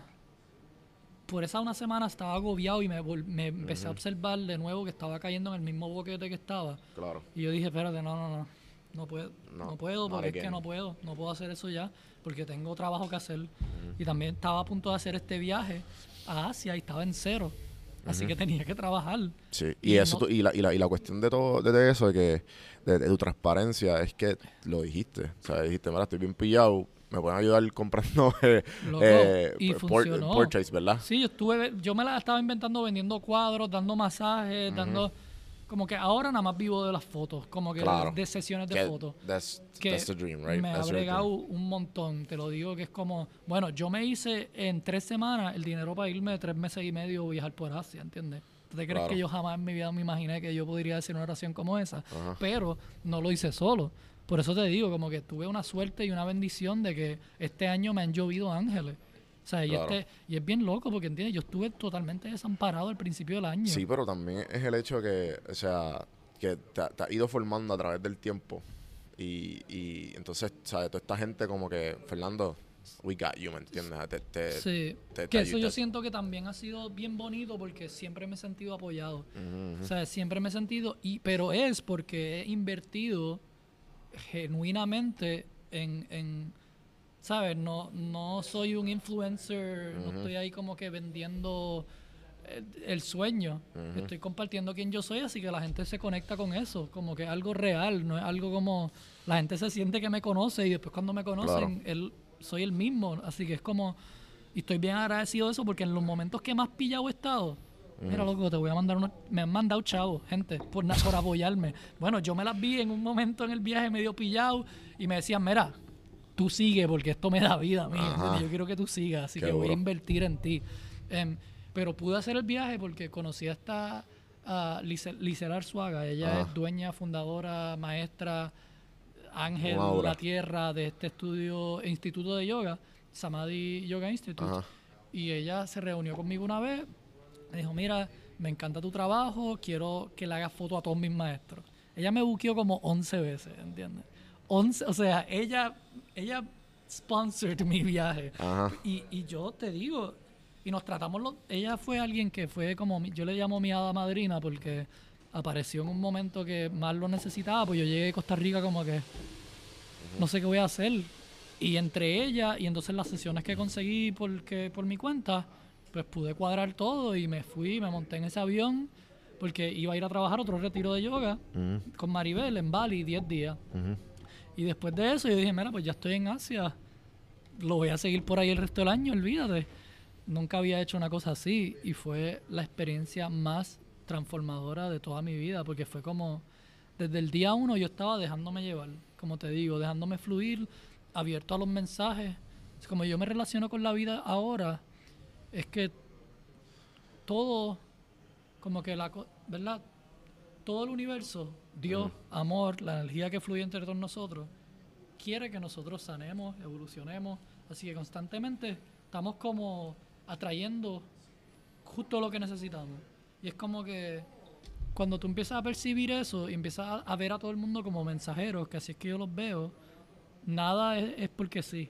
¿Entiendes? Así que siempre estoy pendiente de lo que la gente me dice, lo que me traen. Y así estuve viajando cuatro meses que la gente me decía, ay, mano, chequeate este lugar. Y yo, dale. Y después iba para allí. Me decía, mano, tienes que chequear, dale. Y después, mano, tú sabes si debería, dale. Y estuve, mira, sin plan. Yo estuve en Bali un mes. Después me fui a Tailandia 20 días. Ajá. Después me fui a Vietnam 14 días. Y después me fui a Japón un mes. Y después fui a. California. Y, y todo fue un viaje enteramente entregado. Y también es porque eh, ya yo acepté mi encomienda. Ya yo entiendo mi rol en el mundo. Yo no me estoy buscando ¿Qué, ya. qué viene, qué viene siendo? Se trata de vivir yo completamente y compartir mi proceso emocional, espiritual, energético, eh, en las buenas y en las malas. Eh, y por eso escribo, por eso comparto, por eso hablo. Incluso desde que llegué estoy dando estos conversatorios. Eh, hice un conversatorio en, en Samadhi Yoga Institute Brutal. que fue como...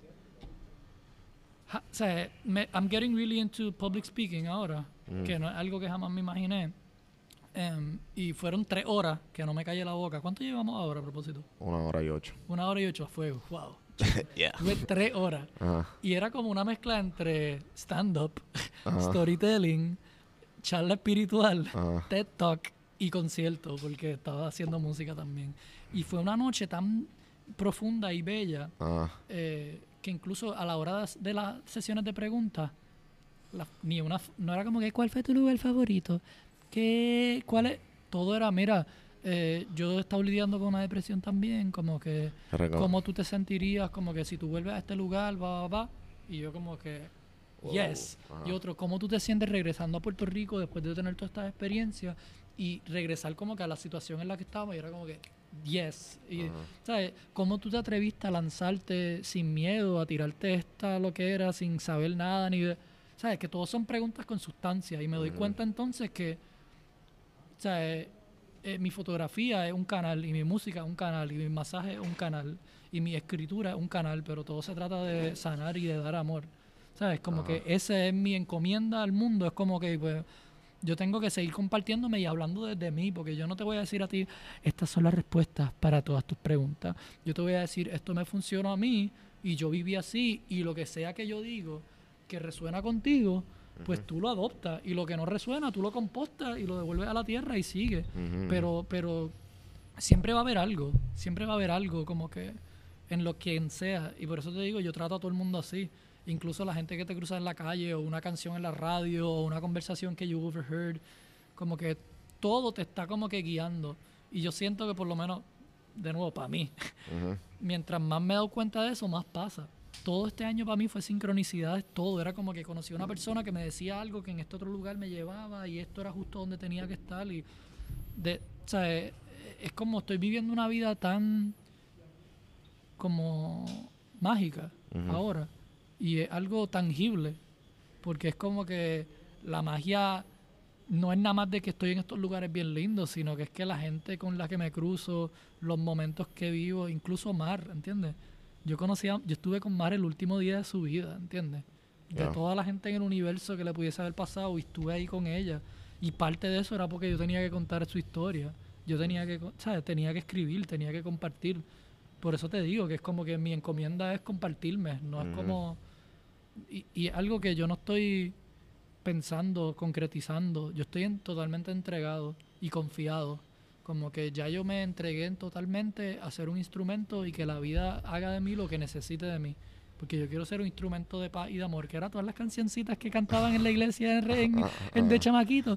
Dame un instrumento Tú, de tú- tu paz. tú- tú te criaste católico. Eh, sí, estuve en escuela cristiana todo eh, mi niñez y la high.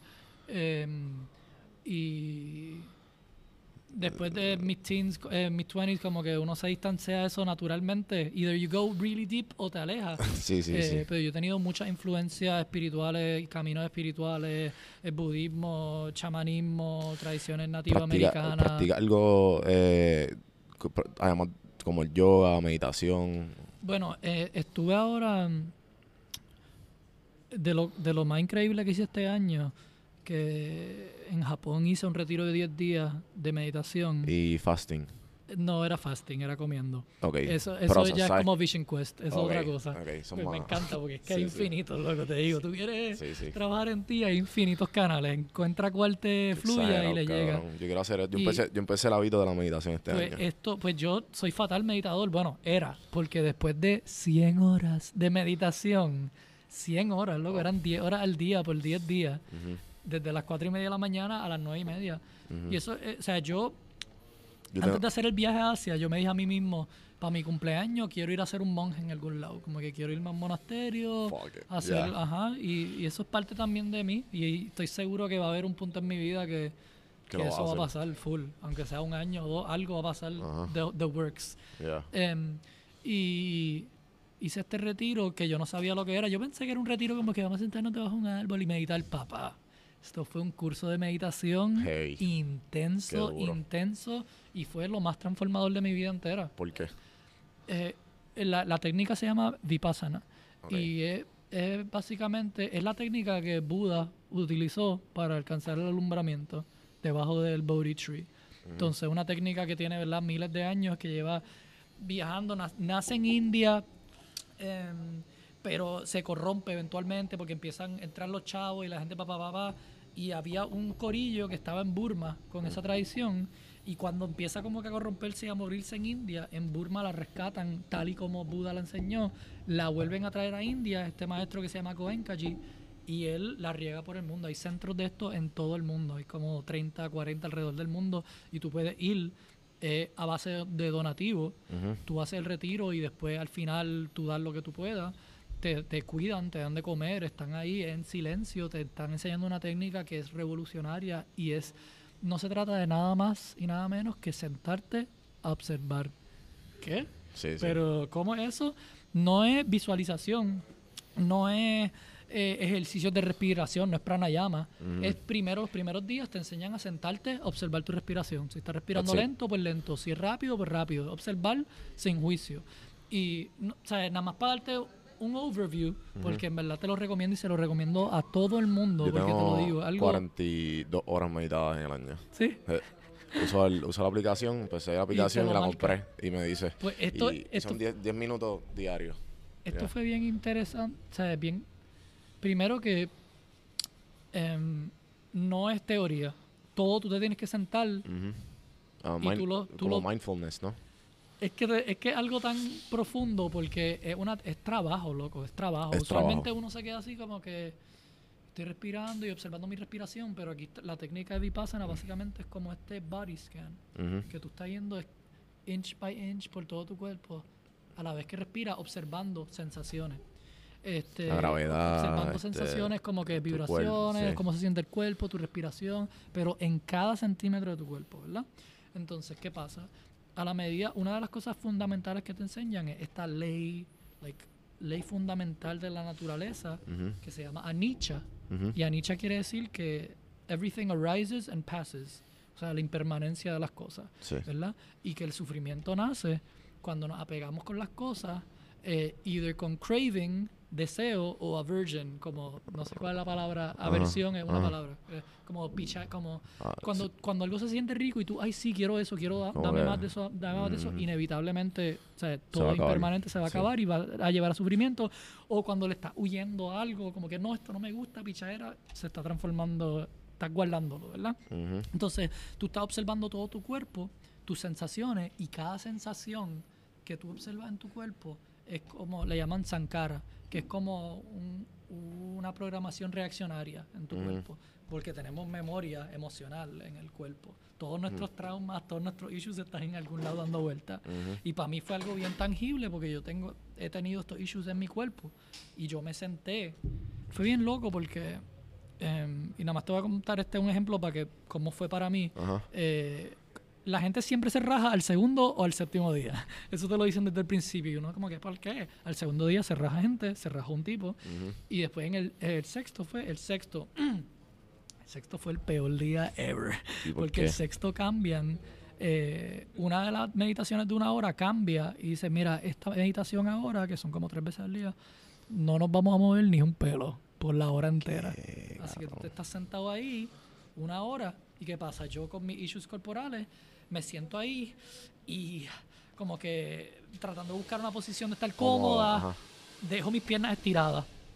Y ¿qué pasa? Empiezo ahí, cierro los ojos, empieza el calambre en mis piernas, a subir y a subir por mis piernas y un dolor. Mira, yo empecé a llorar y a la medida que iba subiendo el dolor, empecé a tener estos pensamientos bien feos, feos, odiosos, sí, sí. violen- violentos. Yo así como que, diantre, yo soy una mierda, esto no funciona, yo no sé hacer esto, yo no sé para qué yo hice esto, yo no sé para qué yo me, me dije que yo podía hacer esto, yo no soy como esta gente, esto no es para mí. Eh, incluso al nivel que era como que todas las, todas las cosas malas que han hablado de mí todos estos años son verdad, toda la mierda que han hablado de ti es verdad. Y yo así, diantre, Fernando, tú me estás tratando Vale, bien chico. rough, loco, que es la que... Porque yo he tenido una relación saludable conmigo que he ido trabajando de amor y amor propio. Así que me tomó de sorpresa. Yo como que, pero ¿y qué coño es esto? Y tuve todo el día así agonizando, agonizando. Y usualmente, al final del día, tuve un video, un discurso del maestro. Y al final del día él te dice, eh, cuando estén viendo, cuando estén observando, es posible que surjan emociones negativas.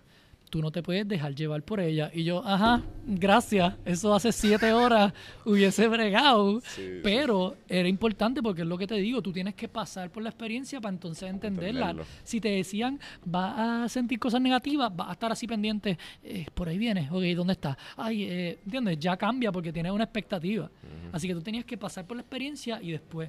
eh, y es porque, de nuevo, cuando tú estás observando estas sensaciones, empiezan a surgir todas estas emociones que están bien profundas en nuestra en nuestro psique, ¿verdad? Así que ya estaba claro de eso. Y bueno, algo que te enseñan también, ¿verdad? Nosotros pasamos por estos procesos eh, ante cada situación, es eh, eh, cognición, ¿verdad? Re- no, conocimiento. ¿Cognición es una palabra en español? No sé. I Cognition. Ajá. Conocimiento. Conocimiento, reconocimiento, ¿verdad? Como que la memoria de sentimiento, qué sentimiento surge y reacción. Y por eso es como que, papá, yo te digo algo que triggers you porque es tu trauma de tu niñez y tú reaccionaste. Como que, Sí, sí, o, sí. o a mí, ay, esto me recuerda a la primera vez que me rompieron el corazón, así que yo rápido me pongo en la defensiva porque, ¿sabes? Estos patrones, programaciones reaccionarias. Y el curso, al enseñarte primero a observar el presente y a reconocer la impermanencia de todo y que únicamente el sufrimiento nace cuando nos apegamos a las cosas con deseo o aversión. Entonces, todo el tiempo te enseñan a observar sin juicio, with a eh, equanimous mind, le llaman él, que es como sin juicio, no es ni bueno ni malo, simplemente lo observo. Y cuando tú observas una sensación o un sentimiento con esa mente, vas a ver como de nuevo la naturaleza, la ley de la naturaleza, la impermanencia, se, se desaparece. Y eso tú lo ves tangiblemente cuando tú estás observando tus sensaciones y de momento es como que sientes una presión en el cuello y la observas un rato, pero sin juicio. No es como que, ay, me duele o suéltate, suéltate. Es observándola. Como que, ok, te veo, te reconozco. Y es después... que me, me hablas de todo esto Sí. y, y es bien loco porque la aplicación Ajá. fue creada para eso mismo. Como que para, como que todos estos términos que tú me estás Sí, diciendo, sí, sí. Yo los estoy entendiendo perfectamente. Porque tiene el- Porque lo la aplicación, este te lo, lo, lo da de una manera bien masticado. Bien masticado. Entonces es de este tipo, este- un monje, Ajá.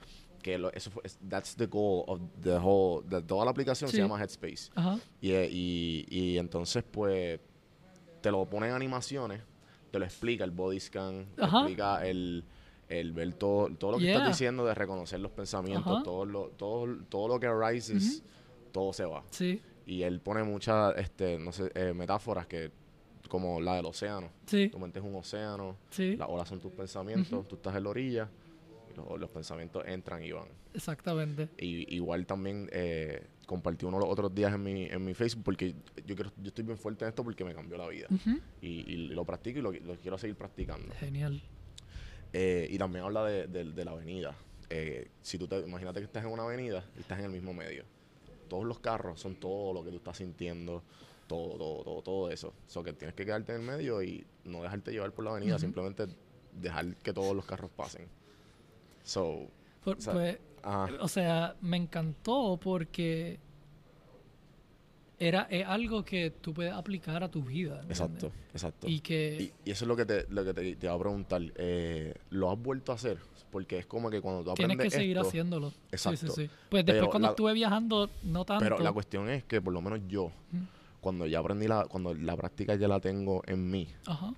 Me imagino que te pasó a ti igual, porque si son 400 horas, Sí, sí, 100, 100, sí. 100, sorry. Yo- 400 yo- wow. Eh, so, eh, por lo menos yo cuando estoy haciendo algo bien, en, eh, cuando estoy haciendo algo, las, las prácticas las uso sin yo saberlo.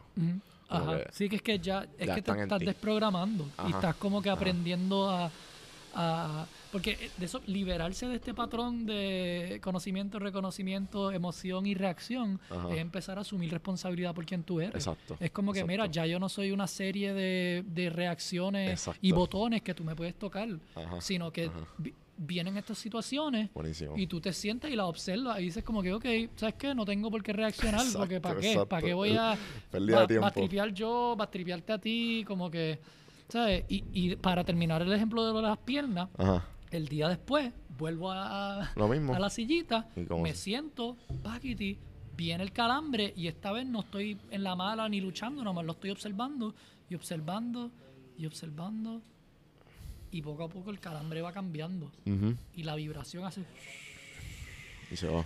Y se suelta y yo como que o sea se me durmieron las piernas totalmente o sea después no podía caminar Bueno. pero la cosa es que no hubo resistencia ¿entiendes? sí, sí, sí. y que todo lo que surgió el día antes que ya lo reconocí porque lo vi dije coño estos son eh, issues de anger issues que, que no son solamente míos porque nosotros traemos.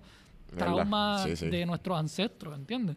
Por eso está tan eh, increíble que cuando nos sanamos a nosotros, estamos sanando our family tree, ¿entiendes? El trabajo que hacemos no es nada más para nosotros, sino que 10 lo- generaciones para atrás y y 10 lo- generaciones para adelante. Qué duro, sí. Entonces, ese día para mí fue como que euforia, loco. Eso fue como que... yo- y no podía hablar, yo así estaba cantando. Bueno, esa noche canté, escribí una canción en mi mente Em, es como que, y, y era bien gracioso porque era una can- yo nunca, era como que, era una cosa Ah, súper ah. happy, y, pero incluso eso era impermanente también, porque no me apego a como que, ay, me siento tan bien, así me voy a sentir para siempre, no, como que, pero lo observo, me lo disfruto y después lo dejo ir porque la naturaleza viene, ¿verdad? La impermanencia. Sí, Pero sí. eso fue para mí algo bien tangible, como que ayer yo estaba llorando por esto mismo. Y hoy estoy aquí que como que no me controla, sino que lo observo. Y sí, como que ni siquiera lo juzgo. Y dejó de ser una situación horrible cuando dejé de juzgarlo y dejé de apegarme. Y siento que algo, incluso eh, al final, porque yo, yo tenía un espaldar, porque yo le decía a la maestra, porque puedes hablar con los maestros por las noches si tienes dudas o algo Ah, así. qué cool. Eso sí, eso porque es que, loco, te está haciendo una técnica. Yo como al sexto día que vine a hablar y yo le dije, mira, esto es así. Y ella, no. Y yo, ah, ok. No, yo, eh, diablo. Yo- ¿Qué estoy haciendo? Seis días aquí. yo estaba- Pues, eh, día seis. Este, ah, Em, eh, y yo le dije, "Ma, es que mi espalda como que o sea, se pone un poco, se cansa, así que me tengo que recostar. Que incluso es interesante porque nosotros nos, nos contamos estas historias y nos las creemos, ¿sabes? Como que nos programamos a nosotros mismos, ah, no, yo soy así, yo soy esto, esto es esto. Y eso es algo que yo siempre intento observarme para tirarme al medio cuando digo, mira, chico, pero... y o sea, tú puedes cambiar mañana si tú quieres, como que no es que nada está escrito en piedra. eso, ¿sabes? sí. Esa es la diferencia entre escribir algo en, el, en el- la ola, escribir algo en la arena o tallar algo en piedra. ¿sabes? Y esos son los distintos niveles de las programaciones que nos ponemos en la mente. Que al principio es como que lo escribí en el mar y se lo llevó. Después con el tiempo, si sigues contando la historia, lo escribí en arena y con el tiempo la marea se lo puede llevar. Pero si tú lo talas en piedra es como que, ok, tienes mucho trabajo que hacer. Exacto. Y que la gran mayoría de nosotros estamos tallados en piedra nuestros traumas desde la niñez porque nadie nos enseñó a observarla. Así que siempre es como que yo soy así, ¿ok? Yo soy así, eh, no tengo paciencia, no me puedes decir esto porque te voy a gritar. Es como que, Andrés, pero, y- Sí, sí. pero tú quieres ser así, como que eso Sí, te... como que la gente como que no, yo, no, no, yo soy así, yo, soy, Sí, yo tengo ITD, yo tengo ITD. Por eso yo- como que se, se rinden a, a una versión de ellos que podría cambiar si uno decide. Claro. Y es porque también eso, como que se trata de tú reconocer el poder que tú tienes, que nosotros podemos transformarnos, que eso es como un superpoder humano, ¿entiendes? Que nosotros sí, sí. podemos trabajar hacia algo y manifestar esta versión de nosotros que queremos ser. Em, pero anyway, el último día yo dije como que, ¿tú sabes qué? Que se joda este espaldar y de la espaldar yo dije, me voy Buda style de que espalda recta, me están jalando desde aquí, papá, me senté ahí como las todo el día estuve en esa. Se me durmieron las piernas nivel mil, loco. Ajá. Esta vez fue de que, Estaba con las piernas cruzadas. sí, cuando me paré, loco, tuve como 15 minutos así. ah, ah, Una hora así. ah, dale. y la maestra ahí como que, mira, don't push it, y no, estoy súper bien, pero es que good. quería, quería ver a mí mismo como que algo que yo decía, no, es que yo, eh, ¿tú sabes qué? No, brother, fíjate, tú no, no eres lo que tú mismo te limitas o piensas que, que eres. Incluso, ¿sabes? Cuando una vez tú entiendes eso contigo, Sí, pues no te limitas a lo que los demás también. Eh, eh, la meditación y el ejercicio eh, fue una de las, las- de las cosas que yo he hecho que me ha ayudado a, esa, a ese tipo de mentalidad. Y entonces eso lo he adoptado el, el resto de las cosas, todos mis proyectos, todas las cosas como que tú lo puedes cambiar mañana si tú quieres. Exacto. Tú puedes como que, ok, ah, no, que yo soy gordo forever. No, cabrón, mañana Loco, ponte los tenis, mete, ponte los tenis y empieza a caminar.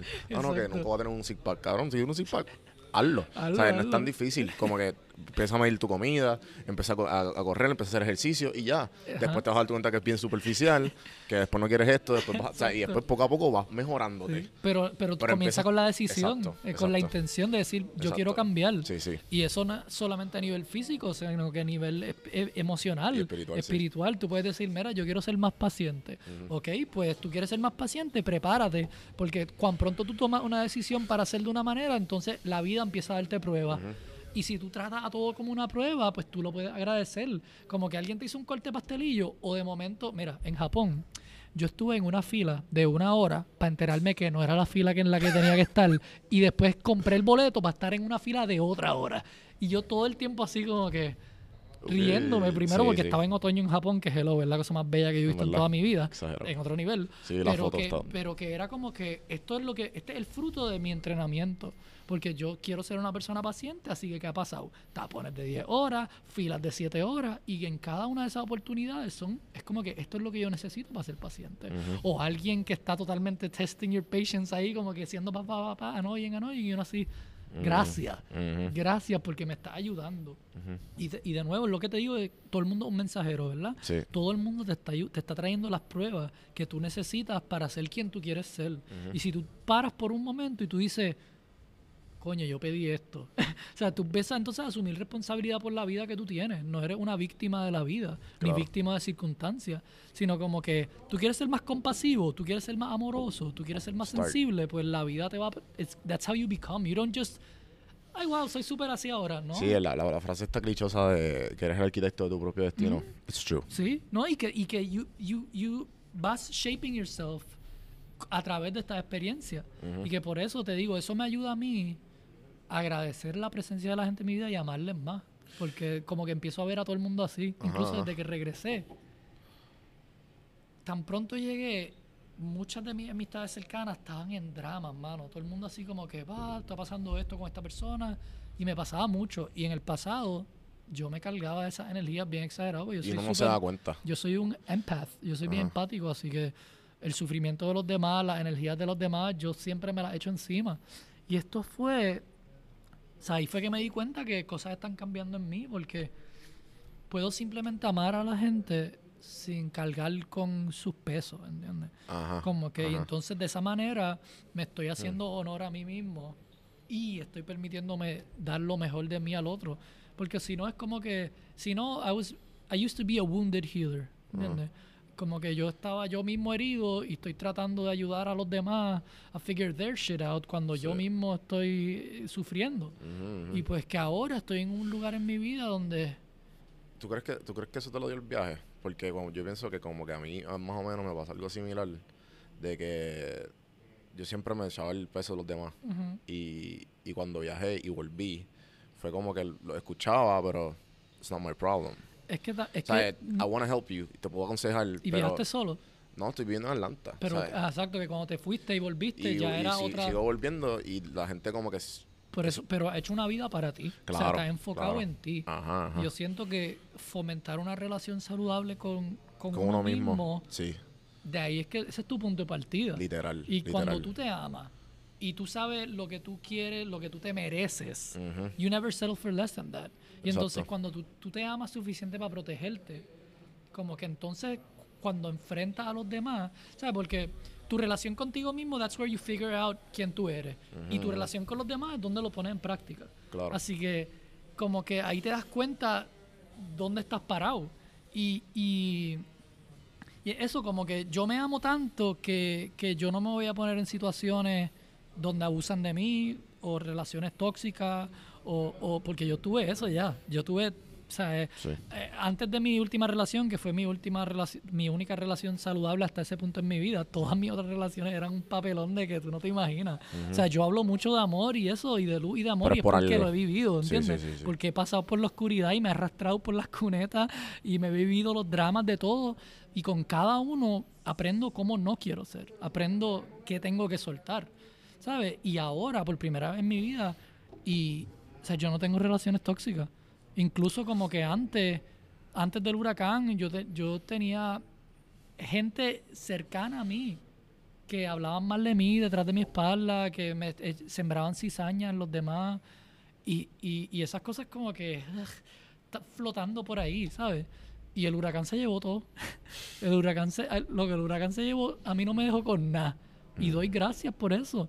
Porque es como que permitió mi, abrir mi vida, abrir espacio en mi vida para que la gente que llega sea la gente que como que nos merecemos mutuamente. Porque ya esto de estar en, en relaciones hipócritas o con máscara o, o con intenciones secretas o intereses, de eso no se trata. Y por primera vez en mi vida me siento que toda la gente con quien me rodeo, que tengo cercanía, intimidad, son gente que nos amamos de verdad, que nos vemos, que nos apreciamos, que nos honramos, que no, no, sabes que hay transparencia, que, que no, we see each other as we are y, y, y se siente increíble y que esto es posible también, ¿entiendes? Claro. Y que de nuevo esto no está viniendo de un lugar de kumbaya, todo amor. Yo he tenido mucha oscuridad en mi vida, mucho sufrimiento, muchas relaciones tiene tóxicas tiene que haber- tiene que haber y se puede para- transformar, ¿entiendes? Todos tenemos la capacidad de transformarnos. To- Obviamente, ¿sabes? Todo el mundo tiene distintas circunstancias. Así que yo no voy a decirle de nuevo, yo no te voy a decir, mira, esto es lo que tienes que hacer. Pero yo lo que quiero es que, que se entienda que es posible. Y, que, que, y por eso a mí me gusta amar a la gente. Porque a mí me gusta amar a la gente como se merecen ser amados para que se, re- para que se den cuenta. Sí, este, creo que yo, yo aprendí mucho cuando llegué a Atlanta. Ujú, Atlanta fue donde empezó el Civil Rights Movement. ujú, y, y, y visité el Martin Luther King Memorial. Y una frase de, de Martin Luther King me chocó. Porque pues, obviamente están hablando de los second, second class citizens, Ujú. esta cuestión, pero al mismo tiempo que pasó lo de María, como que quedó incrus- o sea, incrustado en mí. Y, y Martin- hay una frase que de Martin Luther King que dice como que cuando no tengas eh, la mejor, la mejor, el mejor weapon para usar es el amor. Eh, no me acuerdo cómo va la frase, pero es como que full. That's it. O sea, como que no, No, no- eso no- el odio no na- nada que Eso ver. resuena totalmente conmigo. Es que tú, tú gritándole a alguien no te van a escuchar. ¿Entiendes? Abusando de alguien no te van a entender. Y Claro. de nuevo, hay- hay gente que esas son sus herramientas. Hay gente que son tough love. Y yo me he cruzado con mucha gente en mi vida que, que se creen que, O sea, saben todo. que. No, y que se creen que te conocen. Y que abusando de ti te, te van a hacer entender. Claro. Y, y como que eso es algo que ya yo no tolero en mi vida, ¿entiendes? Como que yo no trato a nadie así, yo parto desde el amor, si hay, ni siquiera es crítica constructiva, sino que observaciones constructivas Claro. para ayudarnos a crecer cuando tú quieres que alguien sane. Pero tú no le, yo no le voy a decir a alguien, tú eres esto, tú eres esto, tú eres esto, tú eres esto, tú eres esto, hiciste esto mal, hiciste esto mal. Es como que, ok, dale. Pues me he topado con eso, me he topado muchas veces en mi vida con gente que, que tienen una interpretación de mí y, y no entienden que eso es una interpretación. ¿Sabes? Porque em, yo, yo puedo conocerte lo que tú compartas conmigo, pero tu verdad íntima contigo es tuya. Claro. Y yo puedo tener una idea de quién tú eres basado en lo que conozco de ti. Claro. Pero yo no te voy a limitar a ti, a mi interpretación de ti, porque tú eres mucho más que eso. ¿Entiendes? Y tú pudieras sorprenderme cualquier día de la vida. Y eso es algo que a mí me gusta respetarle a los demás. Como que yo nunca me creo que conozco a alguien porque that's when you start taking them for granted. Claro. Y a mí incluso me gusta ver que la gente cambie por completo, se transformen, sean mejores versiones de, de- de ellos mismos. Y no solamente me gusta ver y apreciar en eso, sino que fomentarlo en los demás. Sí. Darle el espacio y el amor y el apoyo. Y por eso me encanta este eh, eh, like build up a la gente que amo y positive reinforcement. Y la gente que yo amo siempre le estoy contando lo orgulloso que estoy del trabajo que hacen. Me encanta visibilizar a la gente cuando trabaja. ¿Entiendes? Porque también en mi vida sentí que yo hacía mucho trabajo que la gente no, no veía y invisibilizaban. Y como que me menospreciaban. Y era como que, entre todo el trabajo que yo he hecho y, y así es que tú me ves, como que de verdad. Así que, de nuevo, doy gracias por eso porque me enseña cómo yo sí quiero ser. Y por eso siempre estoy fajado como que apoyando, eh, echándole flores a la gente cuando hacen las cosas buenas, eh, amándole y apoyándoles cuando hacen las cosas no tan buenas.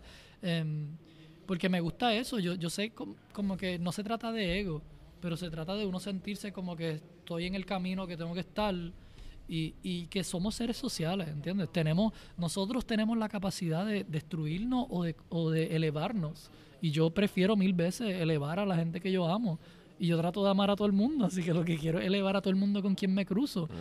y, y me pasa mucho que, que tengo estas interacciones y al principio la gente no sabe ni leerme.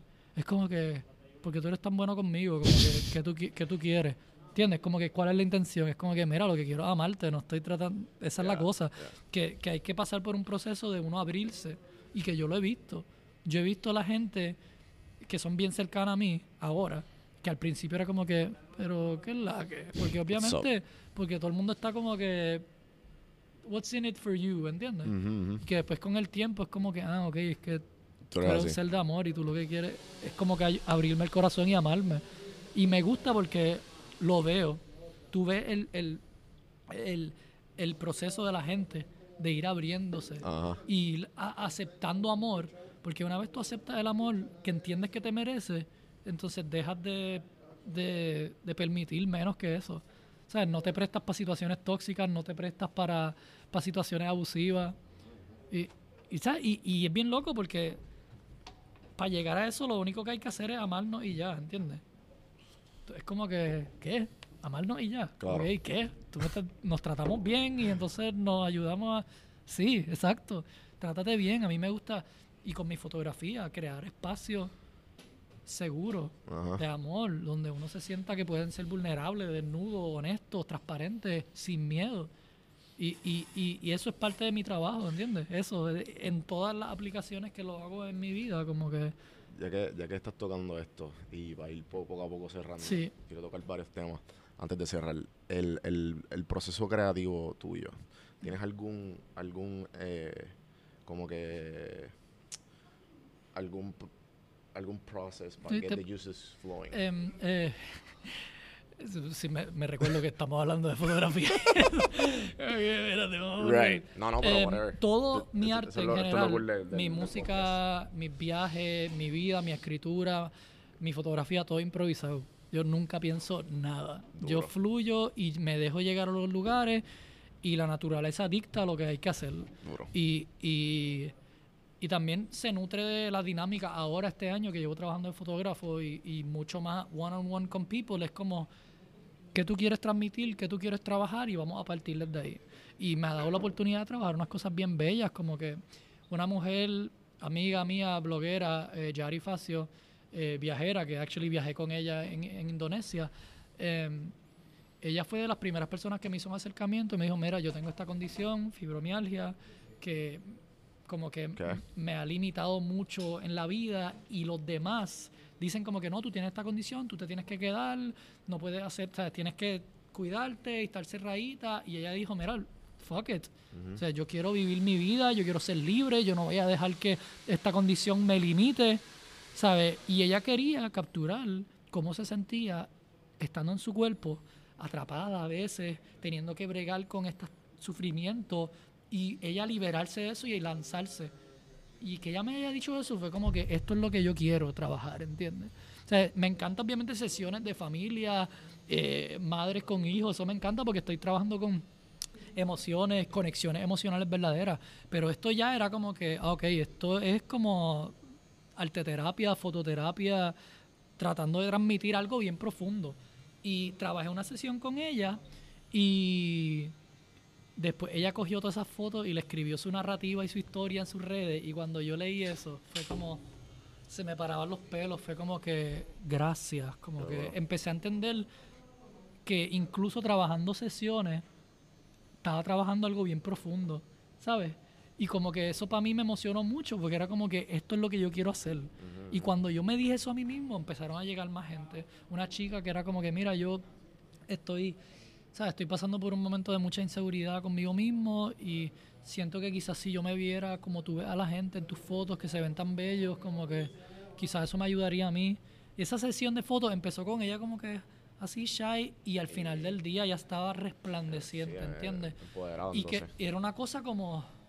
Que- y, y que de ámate, ámate, como que mira, mira tu belleza, mira tu luz, mira tu amor, mira...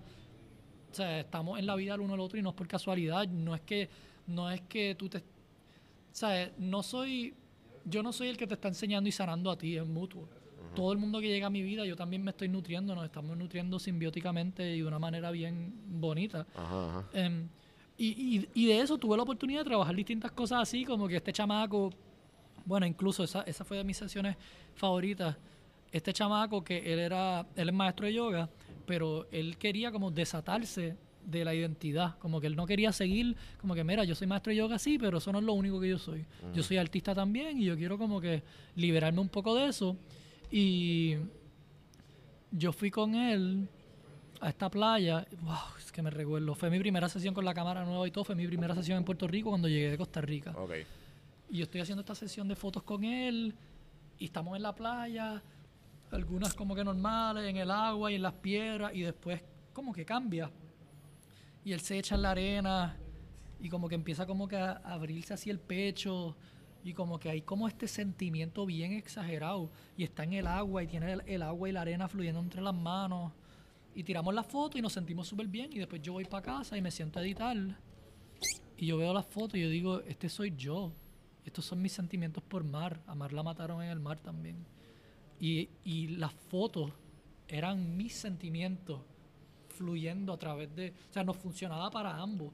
Pero mi interpretación de las imágenes era como que, this is my morning, que yo no estoy teniendo porque estoy trabajando y moviéndome. Y fue bien poderoso para mí porque fue como que, coño, así que... O sea, sigue estando todo conectado. Estoy trabajando esta sesión contigo, pero sigue siendo mi arte y mi corazón que también se transmite. ¿Sabes? Y que de nuevo fue alguien que quería work some real shit, you know? Era como que...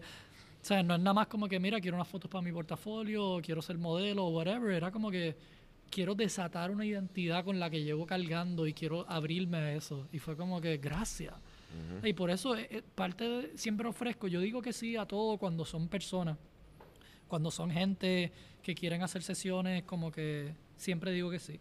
Este, cuando, y, y también ofrezco esto de como que si quieren trabajar algo un poquito más profundo y, y hacemos una sesión aparte, sacamos todo el día, no es como que por hora hay cantidad de fotos, es como que vamos a, es como fototerapia básicamente, porque se nutre de las conversaciones, de los momentos y, y que de nuevo, como te digo, volviendo a tu pregunta, eso nace en el momento porque yo llego a los espacios y la naturaleza me dice qué hacer. La luz me dice dónde moverme. Como que en los espacios, cómo está la marea, me dice dónde me puedo parar y dónde no. Si el nivel del río me dice en qué esquina puedo estar. En la manera que la luz cruza por los bosques me dice dónde me voy a parar. Así que siempre ha sido algo, y con mi música es lo mismo, como que mi arte es, es, Sí. es como la impermanencia también, ¿entiendes? Así que algo que siempre ha sido parte de mí. No es algo, yo tengo como, yo creo como dos fotos ever, que yo soñé con la foto y después la fui a hacer. Eh, y fue con, cuando estaba con mi expareja. em, Que las que- planificaste. eh, sí, la soñé porque era ella y otra mujer con quien teníamos una relación súper cercana e íntima. Y ella eh, era esta imagen donde una estaba arriba del agua y otra estaba debajo del agua. Y como que estaban como que observándose y era como esta magia que fluía entre ellos. Era como algún elemento así bien magical. Incluso el caption era como que You made me believe in magic again. Y es de mis fotos favoritas, la tiré con el celular, es bastante vieja, como del 2015 o 16. Eh, pero imagínate, una, ¿entiendes? Una, esa fue como la única vez que, que tuve una imagen y dije, vamos a ir a hacerla. Y salió. Pero for the most part, yo diría que siempre así, siempre es llegar a un lugar y a una hora y, y el espacio dicta. Y como yo soy así el tipo de persona que me dejo observar y me dejo estar presente, pues me funciona, me funciona eso, como que y me gusta, como que es parte de porque no tengo presión. Por ejemplo, antes de ayer traje una sesión, vamos para el río, dale, llego al río, está lloviendo y está crecido, Mm, pues dale, vamos a seguirlo. Y guiamos por el, por el yunque y era a parar aquí, paquiti, a parar aquí, paquiti, a parar aquí. Así que no está la presión de que no, yo quiero esta foto en este Aquí, lugar, a esta exacto. cosa, y si no sale voy a bastripear. ¿Sabes? Que Exacto. también, y, y que es con lo de Instagram también, es como que Es la eh, la de- sí, sí. validación Es, es soltar la presión.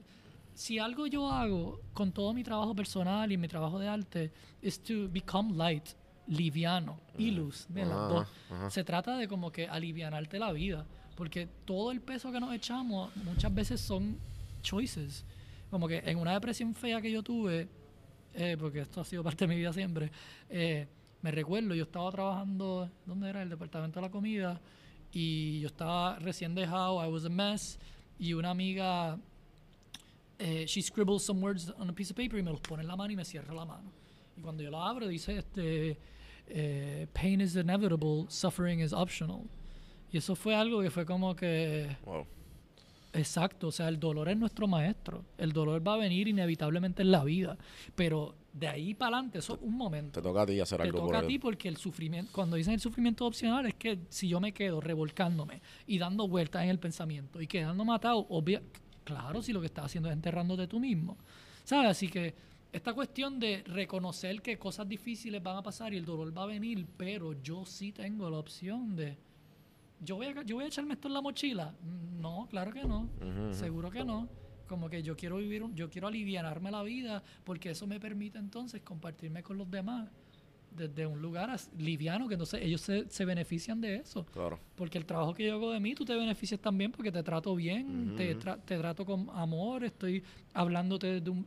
¿Sabes? Tú te Claro, estás claro. beneficiando de esto también y, y es por yo conmigo. Yo no te estoy diciendo sé esto, sé esto, cambia esto, ¿sabes? Y que con todo el mundo. Y que por eso como que siento que a la vez que voy alivianándome la vida y quitándome estos pesos, pues los demás se benefician también porque se ve, se ve en mi arte, se ve en mi, en mi escrito, se ve en todo lo que soy. Como que mm, para mí mi vida es mi arte, ¿sabes? Como que yo lo que yo soy un observador y un instrumento, así que yo me dejo ver Claro. y fluir y donde llegue y lo que pase, lo recibo, gracias. Y si está bien patripioso, gracias también. Eh, este, mano, en verdad hemos, hemos abarcado un montón de cosas. Me So que, encanta, estoy súper ajá, contento Ajá, en verdad, está quedando súper chula Sí, la sí. conversación.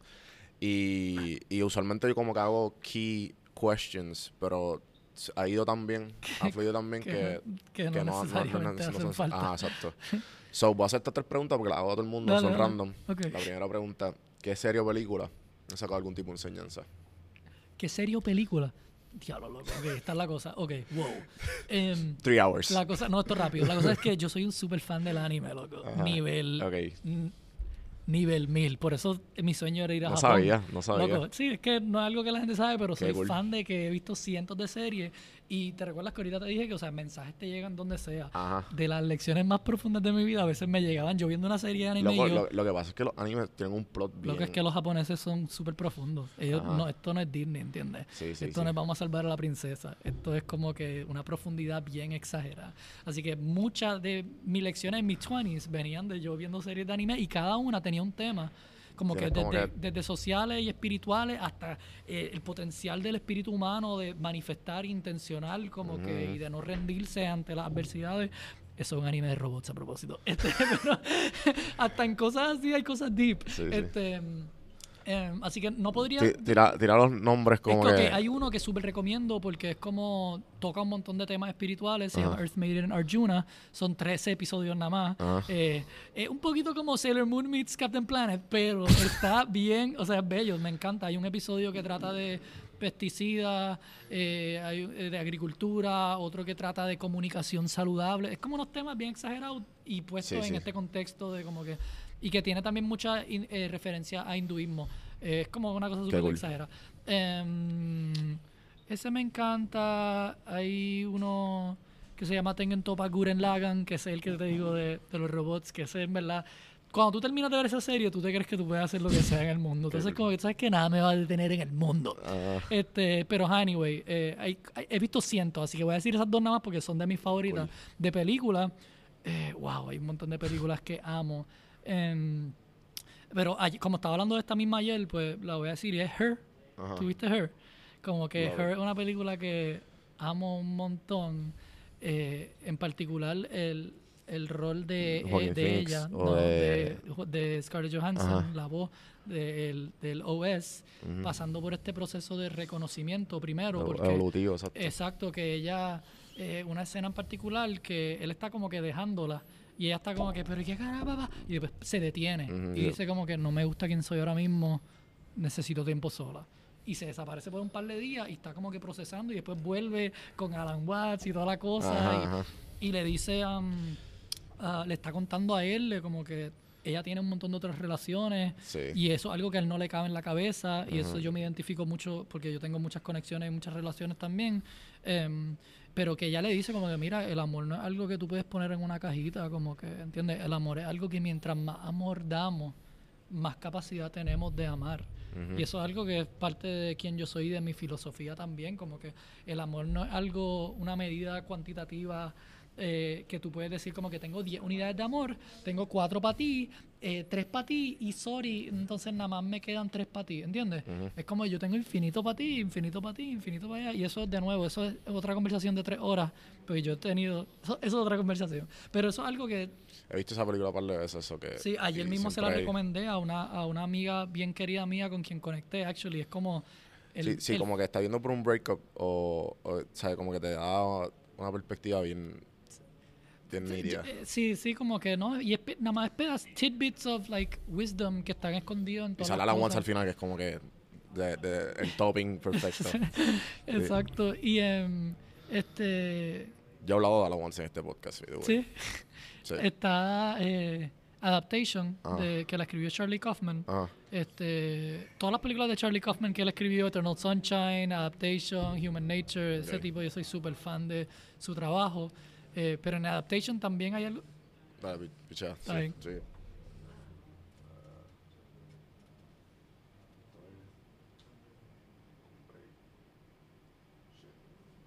Me imagino si ahora está grabando Seguimos. este tiempo. Em, Adaptation hay algo que me encanta del amor, que una de las últimas escenas... ¿Has visto esa? No. Hacho, te la super recomiendo. Em, eh, una de las últimas escenas donde está el hermano sentado contándole y le dice como que ah, le está contando de este amor que él tenía en la high y, y el hermano le dice mira loco cuando tú te ibas ella te tripeaba y todo el mundo se reía de ti y él dice como que mira es que eso no importa el amor era mío para dar como que eh, eh, en- o sea, no era porque ella me quería para atrás o algo que valía sino que el amor en sí que yo daba ya tenía significado y validez. Que eso para mí también fue como una enseñanza bien grande, porque era como que eso mismo, como que el amor no se hace eh, significativo o se valida when it's returned, sino que amar por for the sake of loving ya es como un regalo. Y si tú quieres recibirlo o tirarlo a la basura, a mí no me... O sea, I don't lose anything from it, porque yo tengo una fuente infinita de esto, así que yo te lo ofrezco como un regalo incondicional, que eso es súper crucial para mí, el amor incondicional. Em, sí, yo creo que esas dos películas, y bueno, Waking Life, ¿tú viste Waking Life? Esa es de Linklater. Ok. Es, de los, es como de early 2000s y es una serie de conversaciones. Este chamaco, como que es una película bien linda porque es como animada, pero como que grabada primero en un cam y después la animan por encima, es como media dreamy. Y él está como atrapado en un sueño y es, va de conversación en conversación en conversación y son conversaciones bien profundas. Esa película yo la vi como que en mis 20s Ujú. y se me marcó la vida mucho. Eh, A, a la vez que vi otra que se llamaba What the Bleep Do We Know, que era de física cuántica, esas dos películas fueron súper cruciales en como mi en mi desarrollo mental, físico, espiritual, filosófico. Eh, estoy seguro que hay un montón más, pero Sí, con sí. esa yo creo que estamos bastante sólidos. Eh, entonces, la segunda pregunta: ¿qué libro le regalaría a tu hijo o hija? ¿Sabes que Yo me leí El Principito como a los 28 años. En verdad, yo también. Sí, no- me lo leí no shame. adulto. Pero y en verdad bregaría como siendo niño, como que Yo, tener o sea, yo me esta- lo leí, pero fue como con book report y en verdad, a esa edad yo no tenía Yo pensamiento crítico. Yo ni eso. yo-. ¿Sabes? Como que. Eh, porque estoy pensando a un niño en particular. Sí, como que un It's a- libro como. a great first book. es- y hasta parece- ahora, como que Exacto, como que sigue siendo relevante. es un timeless Este, book. ajá, como para un niño, yo creo, porque es- para adultos, yo he leído libros que me cambiaron la vida. este, eh, eh, libros de ocho, hay uno que se llama Being in Love, este, Loving with Awareness and Relating Without Fear. Y eso es como parte de los fundamentos de quien yo soy, Ujú. como que salieron de ese libro, pero era porque tenía un cojón de experiencia. Así que cada vez que el libro daba un ejemplo, era como que, ah, ok, yo he hecho eso. Yo fui ese papelón, a mí me hicieron ese papelón, yo me he sentido así. Porque ese libro yo se lo recomendé a amistades y decían, ah, en verdad me dio igual. Y para mí fue como que lo que ese libro me cambió la vida, Ajá. pero de nuevo, porque tenía las experiencias para relacionarme Claro, con claro. lo que estaban contando. Así que eso es algo, eso es algo relativo. Ok. Este, pero ajá, yo creo que con esto estamos bien. Ok, y entonces la última. Imagínate que estás en. Tienes a alguien de tu círculo, Mm. está en cuarto año. Mm. Este, Vamos a poner que este es el hijo de un, de un amigo, de una amiga, o el- este un familiar tuyo, está en cuarto año y te dice a ti, Fernando. Y tú sabes, tú lo conoces, un tipo driven Ajá. y bastante inteligente que he can make something of himself. Sí. Y te dice, Fernando, yo quiero hacer exactamente lo que tú haces. ¿Qué tú le recomendarías? mi camino ha sido tan y tan y tan unconventional. O sea, yo estuve, yo no terminé la universidad, yo me enseñé a mí mismo a ser músico y fotógrafo, me lo saqué todo del mango. Este, así que es como que para lo que yo he hecho ha tomado, yo creo que lo, lo más importante fue como atreverme a forge my own path, you know? Como que abrir mi propio camino. Como que no estoy siguiendo el mismo camino que otros han hecho antes que yo, sino que me estoy permitiendo a mí como que lanzarme al desconocido y, y, y confiado. Como que igual ha habido, eso dice un roller coaster, ha habido momen- momentos que me la he visto bien jodido. Yo tengo, yo acabé de cumplir 33 años y ahora es que I got my shit together, ¿entiendes? no es una carrera, ¿entiendes? Pero, y que me recuerdo como que saliendo de la high, chamaco, toda esta presión de como que quién voy a ser, qué voy a hacer, qué papá, papá.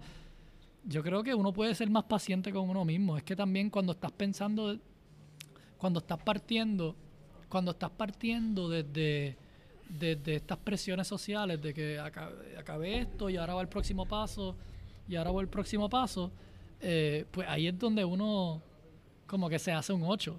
Y de nuevo, por eso mismo de la, em, e- eso, como que soltar el miedo de have to prove anything to anyone. Como que yo creo que eso fue bien crucial para mí. Eh, o sea, yo era músico todo mis teens and 20s. Este, y mis papás como que estaban bien friqueados. Era como que... ¿Qué tú vas a era- hacer con tu vida? pero después como que fueron entendiendo que yo era artista y como que... Así que yo tuve una suerte bien exagerada, que tuve una familia que me apoyó, que no se fueron en la mala conmigo, que yo pude ser quien yo siempre era. Así que... em, pero sí, definitivamente al nivel personal tuve que como que eso, soltar eh, el miedo a la presión social, o como que quién soy, quién tengo que hacer, quién... eh, como que para la sociedad. Y entonces yo vine a estudiar masaje como a mis 20, acho, 2012, hace 5, ajá, 20 y pico. Mi- o sea, y yo me recuerdo decir, coño, estuviese bregado si hubiese hecho esto a los 18, whatever, pero todo llega cuando tiene que llegar. Así que es como que si uno se entrega totalmente a eso, y yo creo que también es que hay que invertir tiempo en uno mismo, en saber que yo, que yo quiero, como que quién yo quiero ser. Y hay, te quiero decir rápido, porque esto me encanta, ya estamos acabando. Este, espérate. Esto es algo que a mí me cambió, me ayudó mucho, ¿verdad? Que es como que te preguntas, ¿verdad? ¿Qué es lo que yo amo? ¿En qué yo soy bueno? ¿En qué me pueden pagar? ¿Y qué necesita el mundo? ¿Ves? Y este, esto es un chart que me ayudó un montón. Como que, y pienso que son buenas preguntas para hacerse, porque cuando tú encuentras, y que no es imposible, tú puedes encontrar algo que sea lo que tú amas, lo que el mundo necesita, algo que te paguen y en algo que tú eres bueno. Como que em, cuando encuentras todo eso, entonces ese término japonés que se llama Ikigai, que es como que la unión de todos esos lugares, que es donde yo me siento que finalmente estoy en mi vida, porque amo la fotografía, soy bueno en eso, me están pagando por eso, Y es y, lo que siento que estoy haciendo un servicio a, a la gente, estoy ofreciendo algo, así que es gratificante. Yo creo que si uno puede empezar pensando como que qué tú amas, qué te hace feliz. Ok, step one, porque te estás honrando a ti mismo, estás reconociendo como que, ok, esto me haría feliz. Ok, entonces, eso que te hace a ti feliz, puede hacer a otros feliz también. Ajá.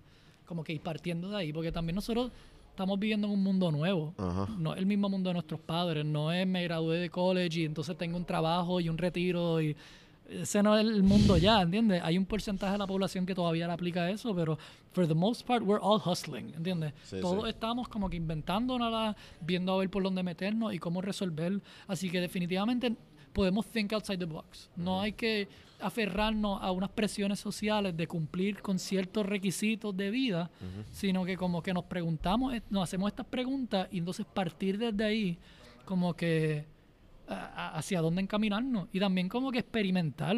Loco, yo he sido músico, agricultor, masajista, ¿entiendes? Como que fotógrafo, activista, eh, líder comunitario, ambientalista, ¿sabes?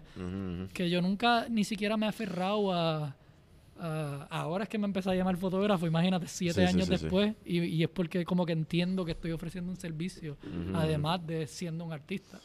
Así que yo creo que, coño, eso suena bastante como good advice, ¿verdad? Va a estar bien. Y no, igual pues me llama y yo te suelto unos, unos chavitos cuando esté la cosa rough porque va a estar indudablemente.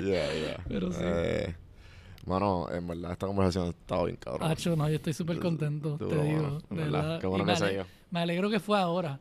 Sí. Porque si era hace seis meses, no, No, iba a ser lo mismo, same, ¿entiendes? yeah. No, y que yo no era el mismo, loco. Yo te digo, esto, el último mes, dos meses de mi vida ha sido como una revolución. Y por eso estoy como writing that y quiero seguir compartiendo esto con los demás y quiero seguir haciendo conversatorios. Incluso voy a hacer otro ahora en, en Mayagüez, como que... Eh, comparte tus redes.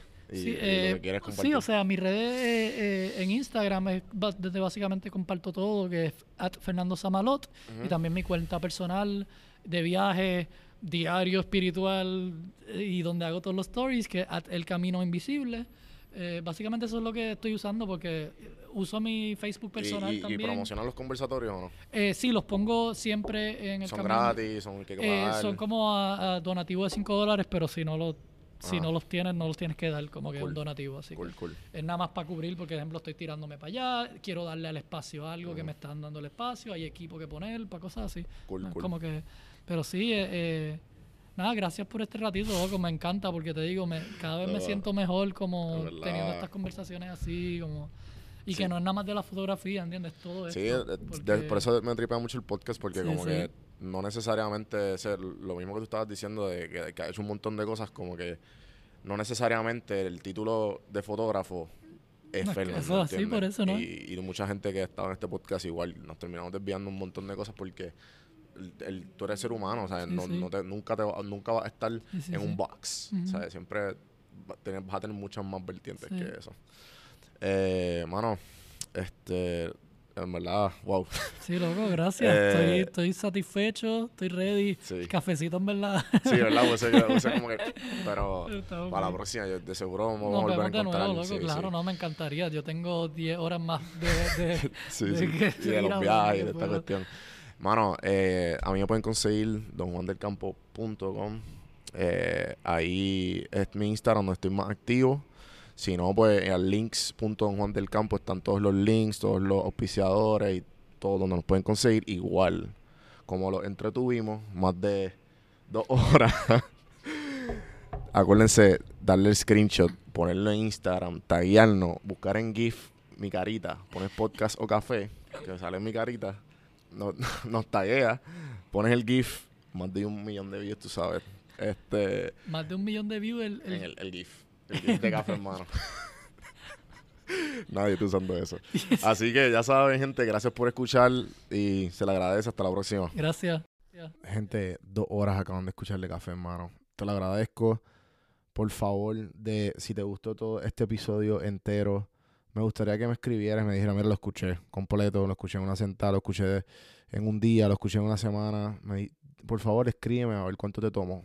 Simplemente por yo saber, a ver si, si lo hago así de largo, si es muy largo, si eres de escuchar el podcast así de largo como a mí me gustan, porque les puedo dar pausa, pero ah, una prueba que estoy haciendo. Déjame saber en los comments o en DM como te, te dé la gana, pero déjame saber, ¿está bien?